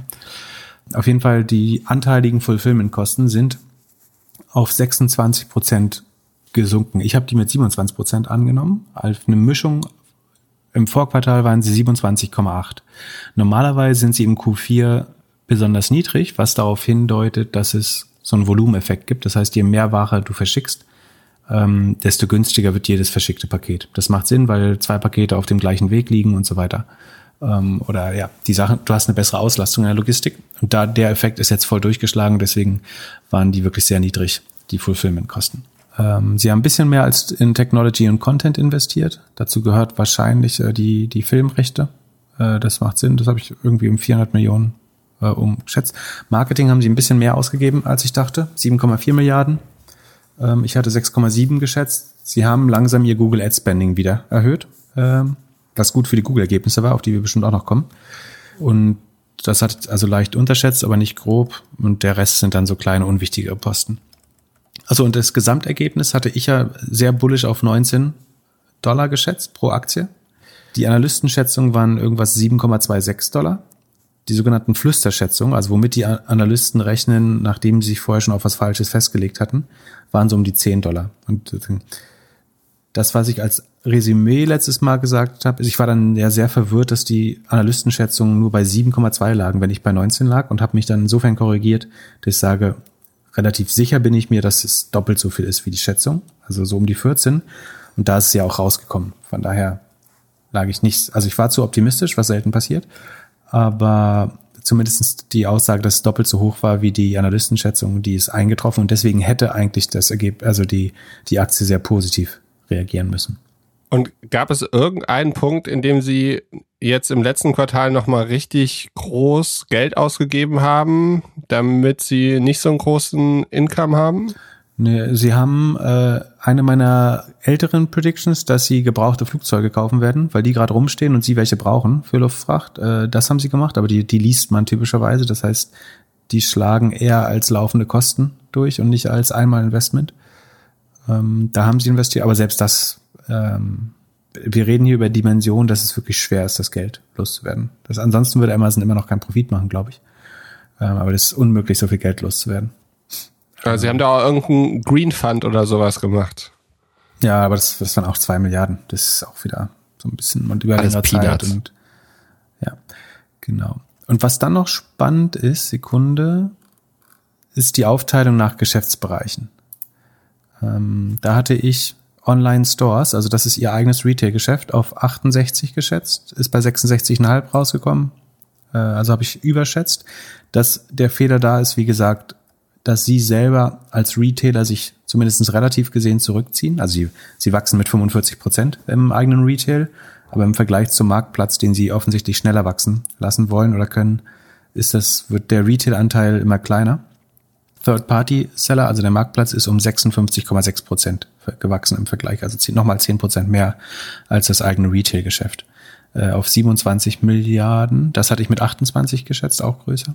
Physical Stores hatte ich auf 4 Milliarden geschätzt, ist auch bei 4 Milliarden gelandet. Äh, das, das hatte ich ausnahmsweise richtig, aber das war relativ einfach, weil du einfach fortschreibst, dass es geschlossen ist, aber Whole Foods ein bisschen mehr verkauft für Weihnachten ist. Und die wirklich spannenden, also die zwei spannendsten Sachen finde ich eigentlich. AWS ist nur mit 28 Prozent gewachsen und ich glaube, das ist auch einer der Gründe, warum die Aktie nicht ganz so gut reagiert hat, weil das Cloud-Geschäft natürlich einer der spannendsten Aspekte und einer der Hauptprofit oder der Hauptprofitbringer, 60 Prozent des Profits von Amazon kommen aus dem Cloud-Geschäft. Und das ist nur mit 28 Prozent gewachsen, obwohl es bei Google und bei Microsoft ja sehr dynamisch gewachsen ist, also sich beschleunigt hat, hat sich bei Amazon weiter verlangsamt. Seit, seit Quartalen das langsamste Wachstum 28 Prozent. Natürlich auch auf dem höchsten Level, ne? Also es sind 13 Milliarden Umsatz, die AWS macht. Da sind die anderen noch lange nicht. Ähm, deswegen muss, also ist es natürlich viel schwerer, da noch schnell zu wachsen auf dem Level. Aber ich glaube, das hat den Leuten so ein bisschen Sorgenverhalten gemacht, dass AWS nur noch in Anführungsstrichen 28 Prozent wächst, obwohl es hochprofitabel ist. Und das eigentlich Spannendste ist das sogenannte Other Revenue. Also es gibt so ein, also Amazon unterteilt sein Revenue in Online-Stores. Das ist ihr eigenes Geschäft, äh, Retail, wo sie selber Produkte verkaufen. Physical Stores, das ist ein paar Buchläden und Whole Foods. Die Third-Party Seller Services, das ist das Marktplatzgeschäft mit Händlern, die auf Amazon verkaufen und eventuell FBA wahrnehmen. Subscription Services, das ist Prime. Äh, die liefen übrigens mit plus 35 Prozent auch ganz gut. Dann gibt's AWS und dann gibt's Other. Und hinter Other versteckt sich zum Großteil Amazon Media Services, also der Verkauf von Werbung innerhalb von Amazon. Und der Bereich ist um 66 Prozent, also ist der schnellst wachsende Bereich, ist um 66 Prozent auf fast 8 Milliarden Euro, äh, 8 Milliarden US-Dollar gewachsen. Und das ist mehr Werbeeinnahmen bei Amazon, als Amazon selber an Werbung ausgibt. Also sie haben 500 Millionen positives Werbebudget gemacht. Das heißt, was sie an Werbung einnehmen, finanziert ihre gesamten Marketingkosten und es bleiben noch 500 Millionen im Quartal übrig. Gerade. Oder um es in Vergleich zu setzen zu Google und Facebook, das ist die Hälfte des Profites, die Google mit Werbung macht und zwei Drittel des Profits, das Facebook mit Werbung macht. Ähm, das ist insofern ein bisschen unfair, weil ich jetzt Umsatz mit äh, Earnings, also Profit vergleiche. Aber den, dem um Werbeumsatz von Amazon steht ja, stehen ja keine echten Kosten gegenüber. Also gegen das Marketing habe ich ja gerade schon gerechnet, äh, wenn man so will.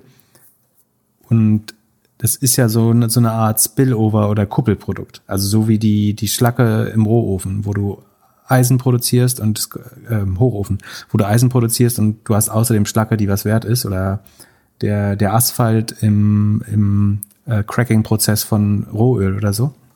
Das heißt, es fällt mehr, also natürlich ist das ein strategisches Geschäft, was sie sehr bewusst aufbauen, aber es entfallen kaum extra Kosten. Ne? Du brauchst ein paar Entwickler und Produktmanager, die die Werbung schlau platzieren und intelligent aussteuern.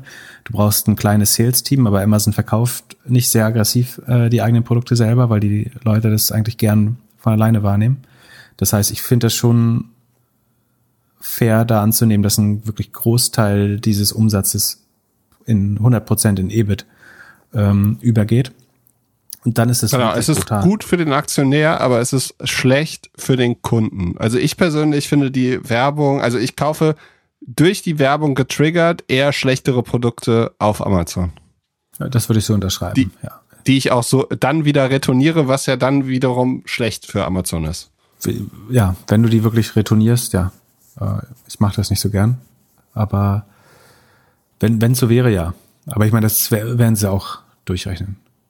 Aber trotzdem ist, also AWS und dieses Werbegeschäft ist halt das, was brutal EBIT abwirft äh, bei Amazon. Und was du aber auch siehst, ist, wir hatten ja gesagt, der Profit war eine Sekunde, ähm, Operating Income ist sieben Milliarden.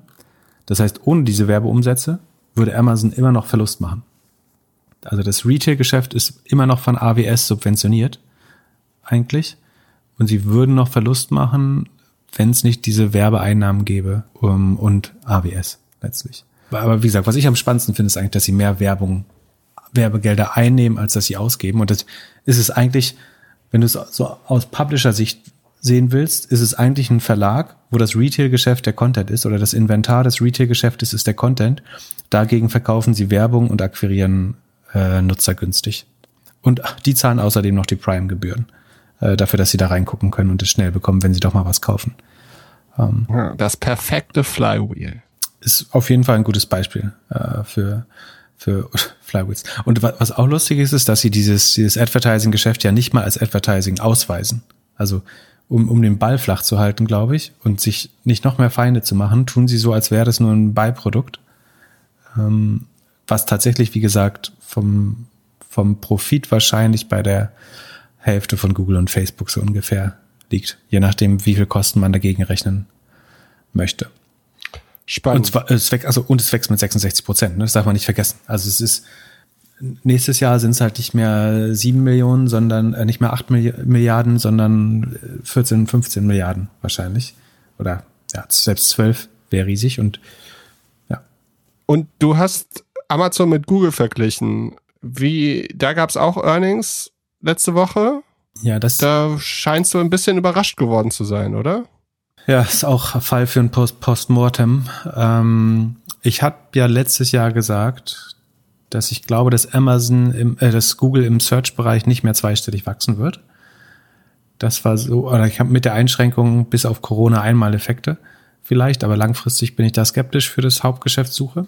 Das bin ich auch weiterhin, aber Google hat wirklich ein krass gutes Quartal hingelegt. Aktie hat auch plus sieben Prozent, glaube ich, reagiert und wahrscheinlich auch zu Recht kurzfristig. Ähm, die sind 24 Prozent insgesamt gewachsen beim Umsatz und beim Operating Income äh, um 69 Prozent. Also brutal gesteigert. Teilweise durch Kosteneinsparungen auch äh, den Gewinn gesteigert. Aber der, Umsatz ist halt super dynamisch mit 24 Prozent gewachsen. Daraus kommen 17 Prozent aus der Suche, also im klassischen Suchgeschäft. 46 Prozent aus YouTube und 46, nee, Entschuldigung, also das sind die Wachstumsraten von, von YouTube. YouTube wächst 46, die Cloud-Sparte wächst 46,5 ähm, und Search wächst 17 Prozent. So, so muss man es richtig sagen. Und dadurch ergibt sich das Gesamtwachstum von 24 Prozent. Also die, das langsame Search-Wachstum verwässert immer noch das dynamische YouTube- und Cloud-Geschäft. Und keiner kann sich so richtig erklären, warum dieses vierte Quartal jetzt so gut lief für Google. Also überraschend für alle. Welchen Fehler habe ich gemacht? Hast du einen Verdacht?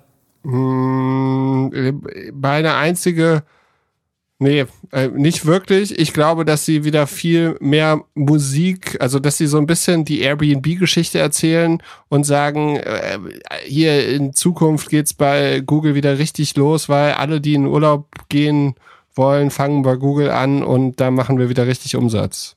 Ja, aber das hilft. Und du meinst, dadurch machen sie mehr Einnahmen oder? Nee, dadurch machen sie, dadurch ist mehr Fantasie in der Aktie. Aber wieso die Aktie? Also Aber- ja, ich habe ich meine, die Einnahmen. nur fünf Sekunden die- Search gemacht. Also Aber die, wieso- die Travel-Einnahmen kommen vielleicht irgendwann wieder zurück, aber die, äh, das, der Umsatz ist ja tatsächlich um 24 Prozent gestiegen. Also es, wenn du auf die Grafik schauen würdest, äh, dann sieht es wirklich aus, als hätte es äh, Corona nie gegeben und als hätte Google keine Wachstumsprobleme.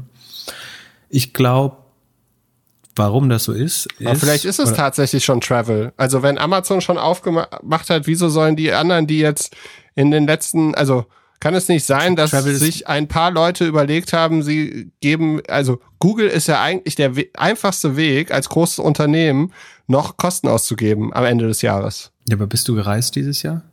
Also nee, aber, wie, also, aber immer noch minus 20 wie viele Leute k- kennst du in deinem Umfeld, die gerade richtig Lust haben, den Urlaub zu buchen, um äh, ein Licht am Ende des Tunnels zu sehen? Ja, also so ein bisschen beginnt das bestimmt.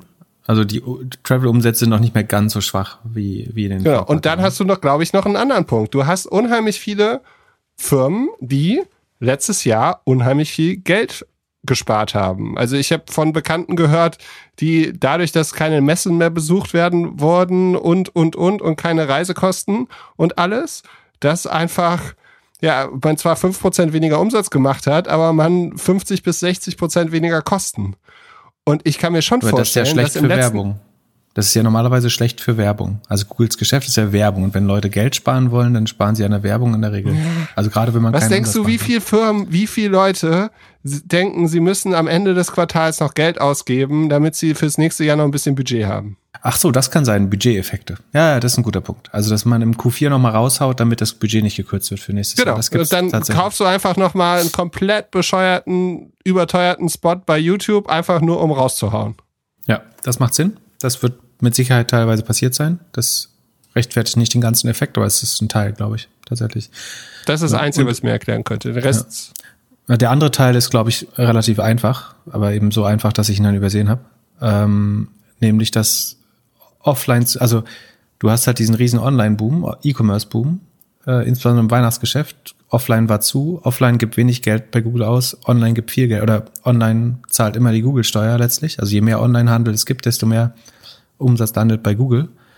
Und natürlich hat, also so wie Amazon floriert hat, profitiert natürlich auch Google vom, vom Anstieg des, des E-Commerce insgesamt einfach.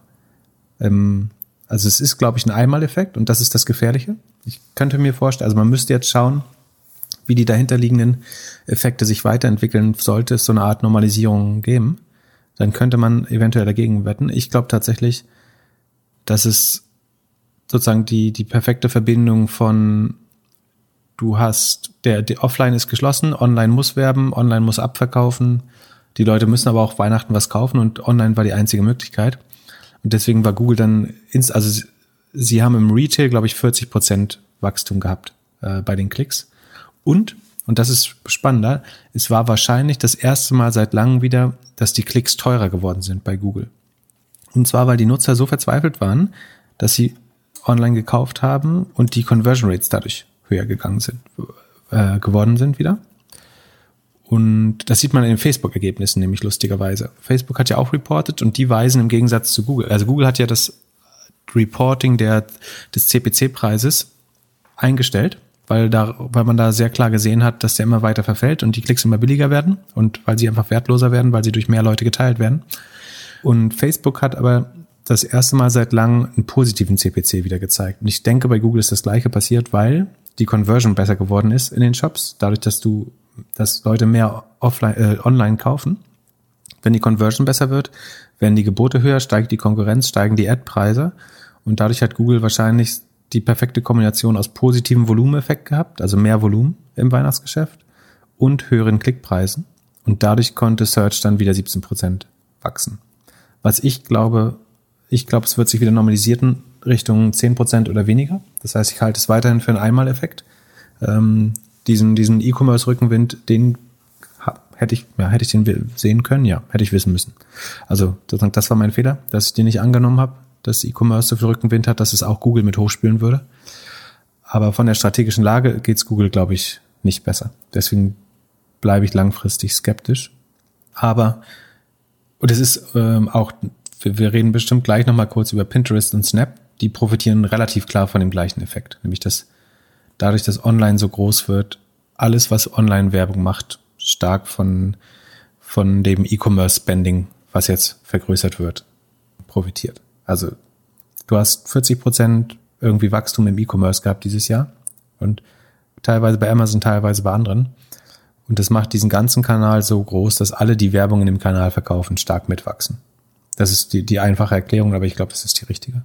Ich hätte noch zwei Punkte oder zwei Fragen an dich. Das eine ist, glaubst du, es gab doch irgendwie so eine Umstellung, von der du mal erzählt hast, die weniger Transparenz in Google gibt. Ob das ein Weg ist, um einfach die Margen zu ändern oder Zahlen zu ändern? Und das zweite ist, glaubst du, dass man dadurch, dass mehr Unerfahrene jetzt E-Commerce für sich erfunden oder gefunden haben, glaubst du, dass dadurch auch, also dass die, dass diese, die neuen Shopbetreiber, die neuen Webseitenbetreiber, dass die so einen Hebel haben, dass man das in den Zahlen sieht? Also das mit denen, dass neue Kunden an den Marktplatz getreten sind, das glaube ich, und die bieten am Anfang irrationaler, das macht Sinn. Das kann auch ein Effekt sein.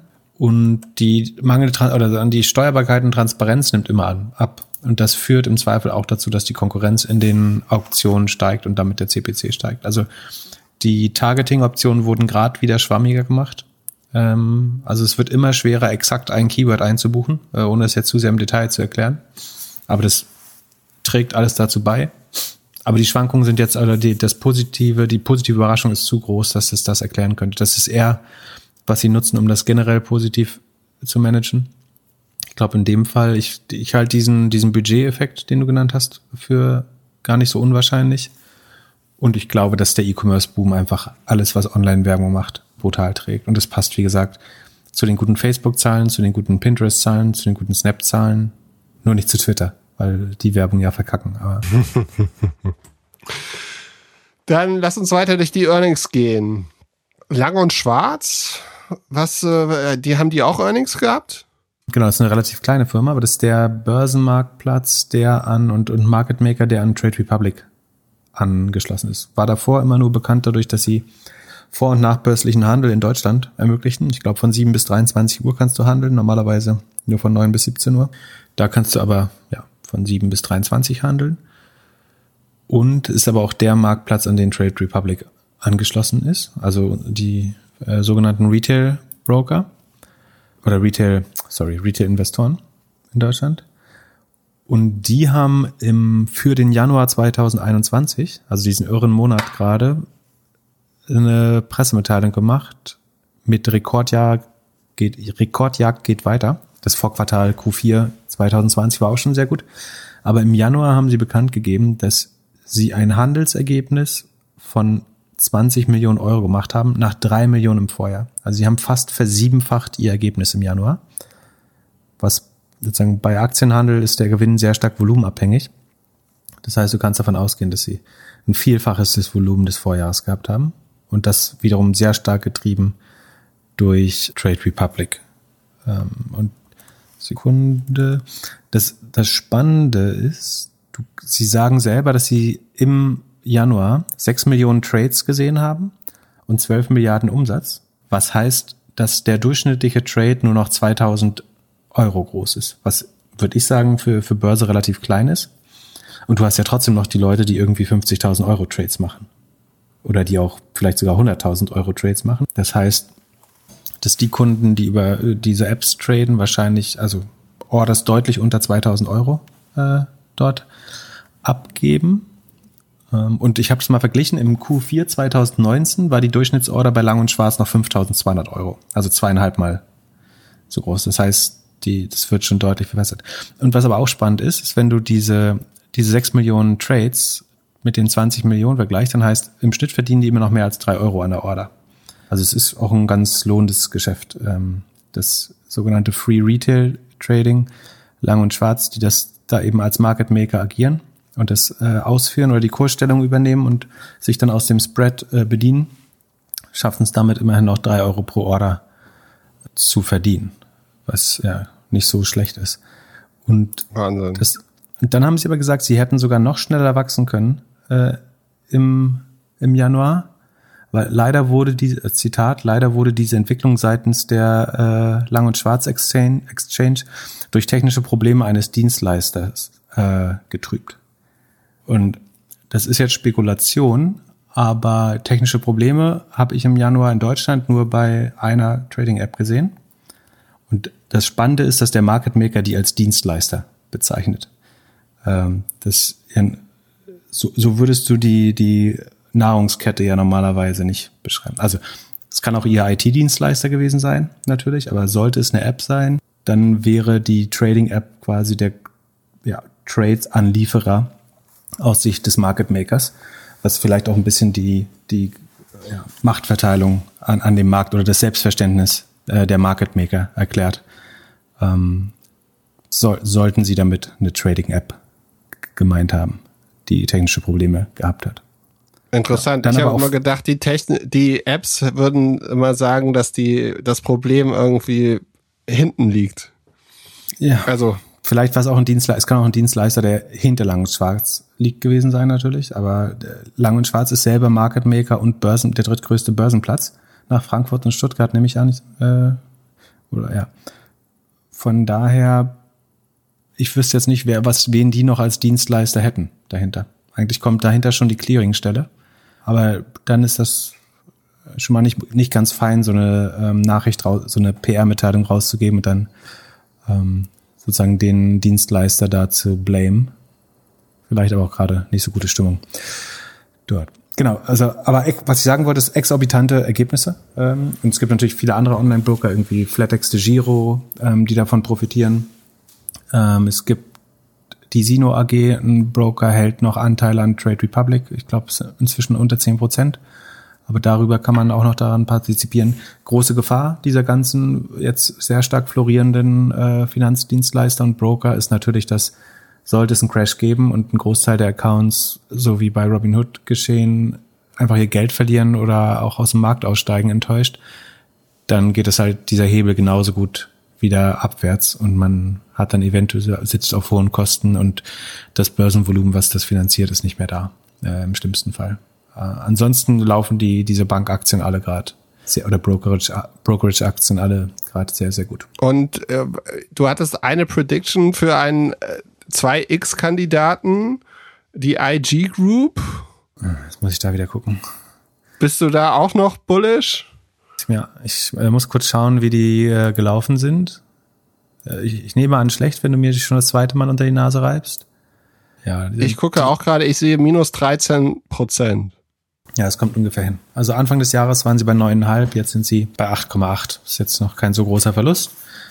Aber da ist die Wert, wie gesagt, A, habe ich das als spekulativen Kauf bezeichnet und äh, vor dem Hintergrund finde ich es immer noch gut. Die sind extrem diesem Risiko, was ich gerade beschrieben habe, äh, und unterliegen die extrem. Also wenn der, wenn wir einen Börsencrash haben, wird es für die IG Group auch relativ schwer, weil dann ein Großteil der Leute, die die Produkte nutzen, äh, Geld verlieren.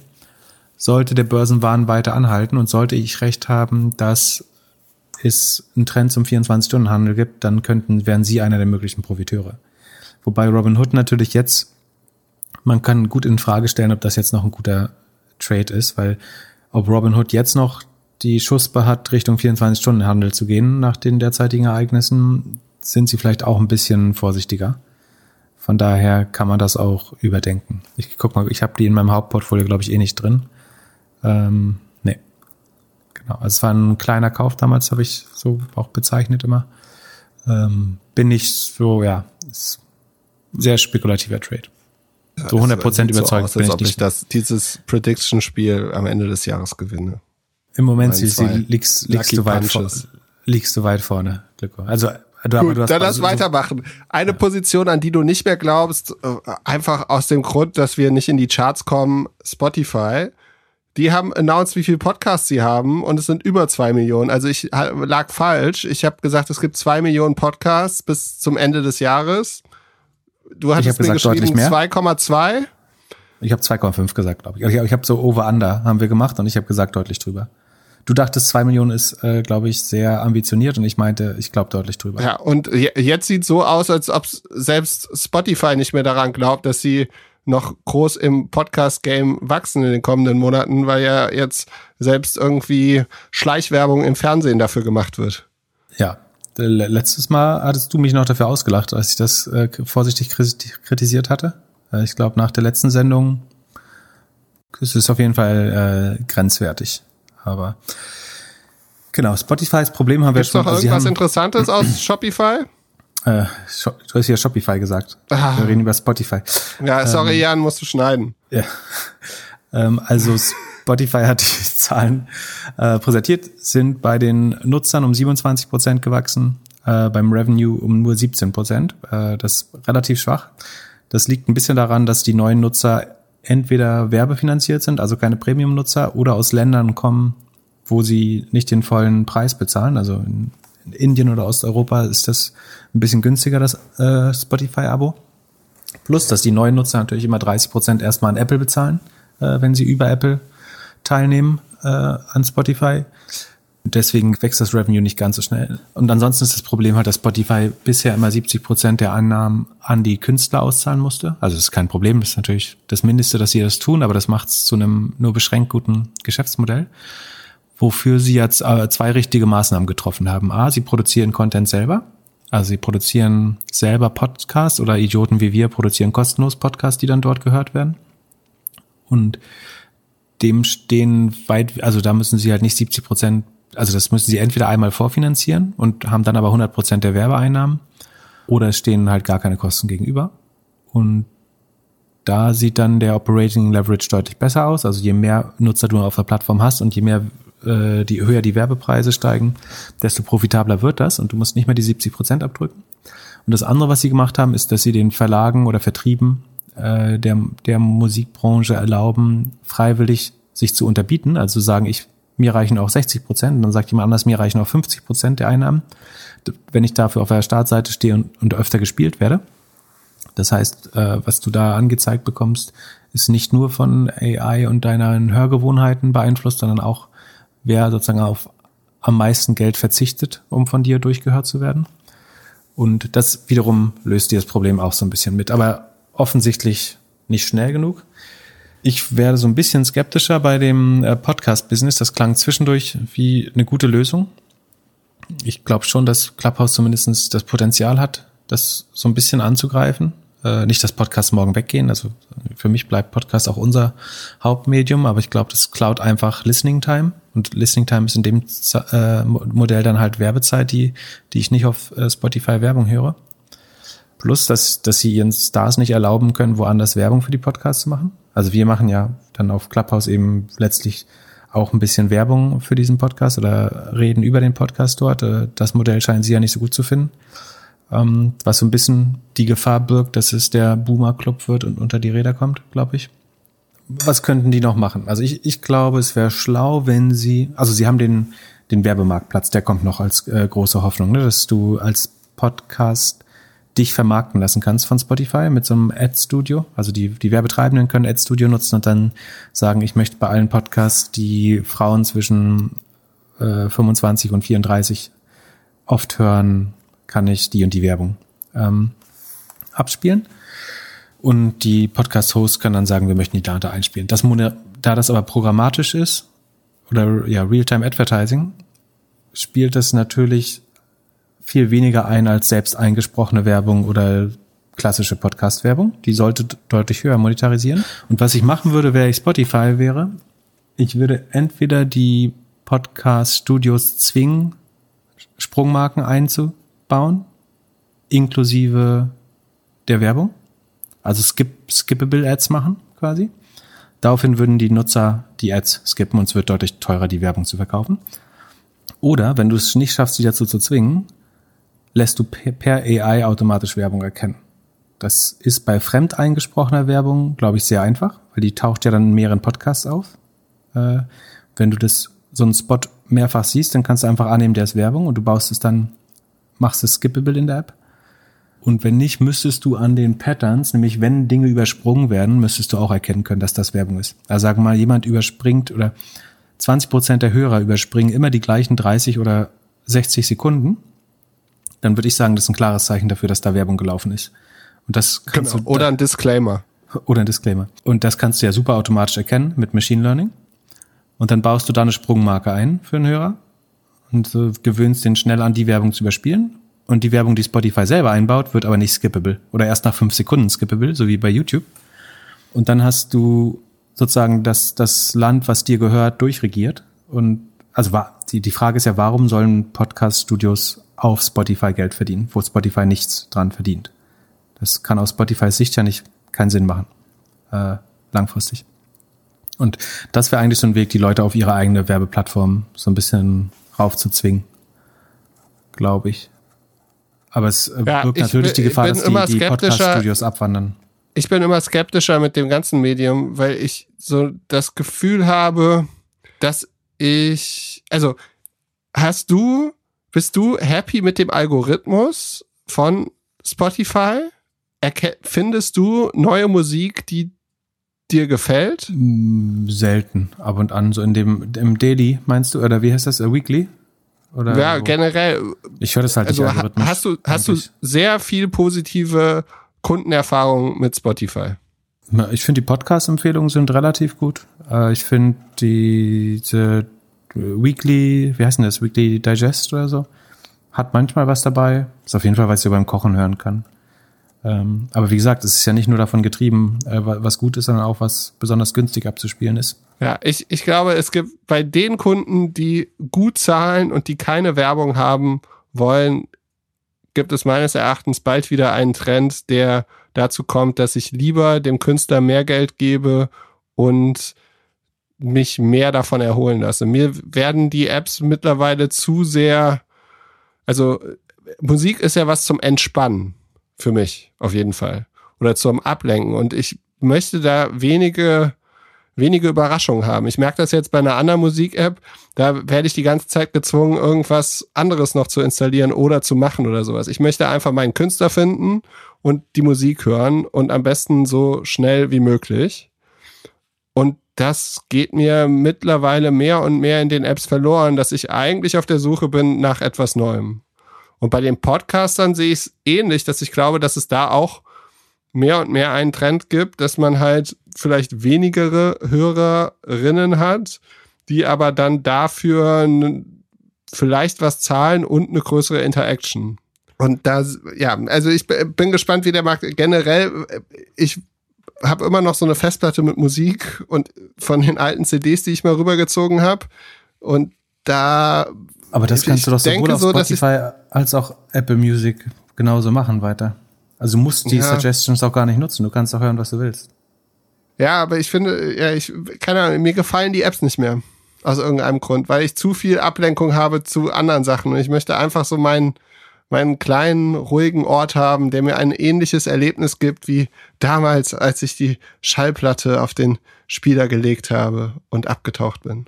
Ja, also von der Bedienlogik finde ich Spotify auch nicht optimal, ehrlich gesagt. Aber du kannst ja total gezielt das machen, was du möchtest. Das kann man jetzt nicht unterstellen, dass das nicht möglich wäre. Gut, wir haben noch drei, drei weitere Earnings und dann wünschen wir euch alle eine schöne Woche. Peloton. Wieder stark gewachsen, 128 Prozent äh, auf das erste Mal über eine Milliarde im Quartal, auf 1,06 Milliarden.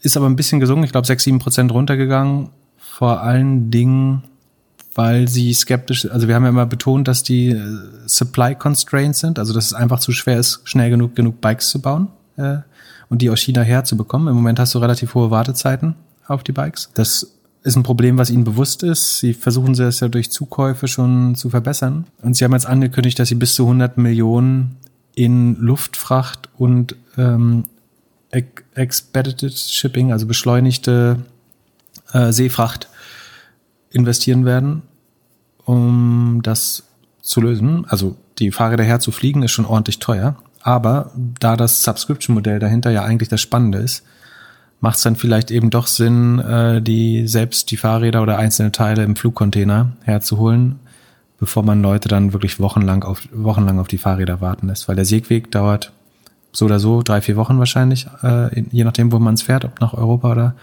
in die USA. Und das Beschleunigen dadurch sinkt die Marge auf dem Hardware-Produkt durch das teure Shipping, aber du kommst früher in die Subscription-Logik ähm, und das ist eigentlich eine schlaue Investition. Äh, warum das jetzt?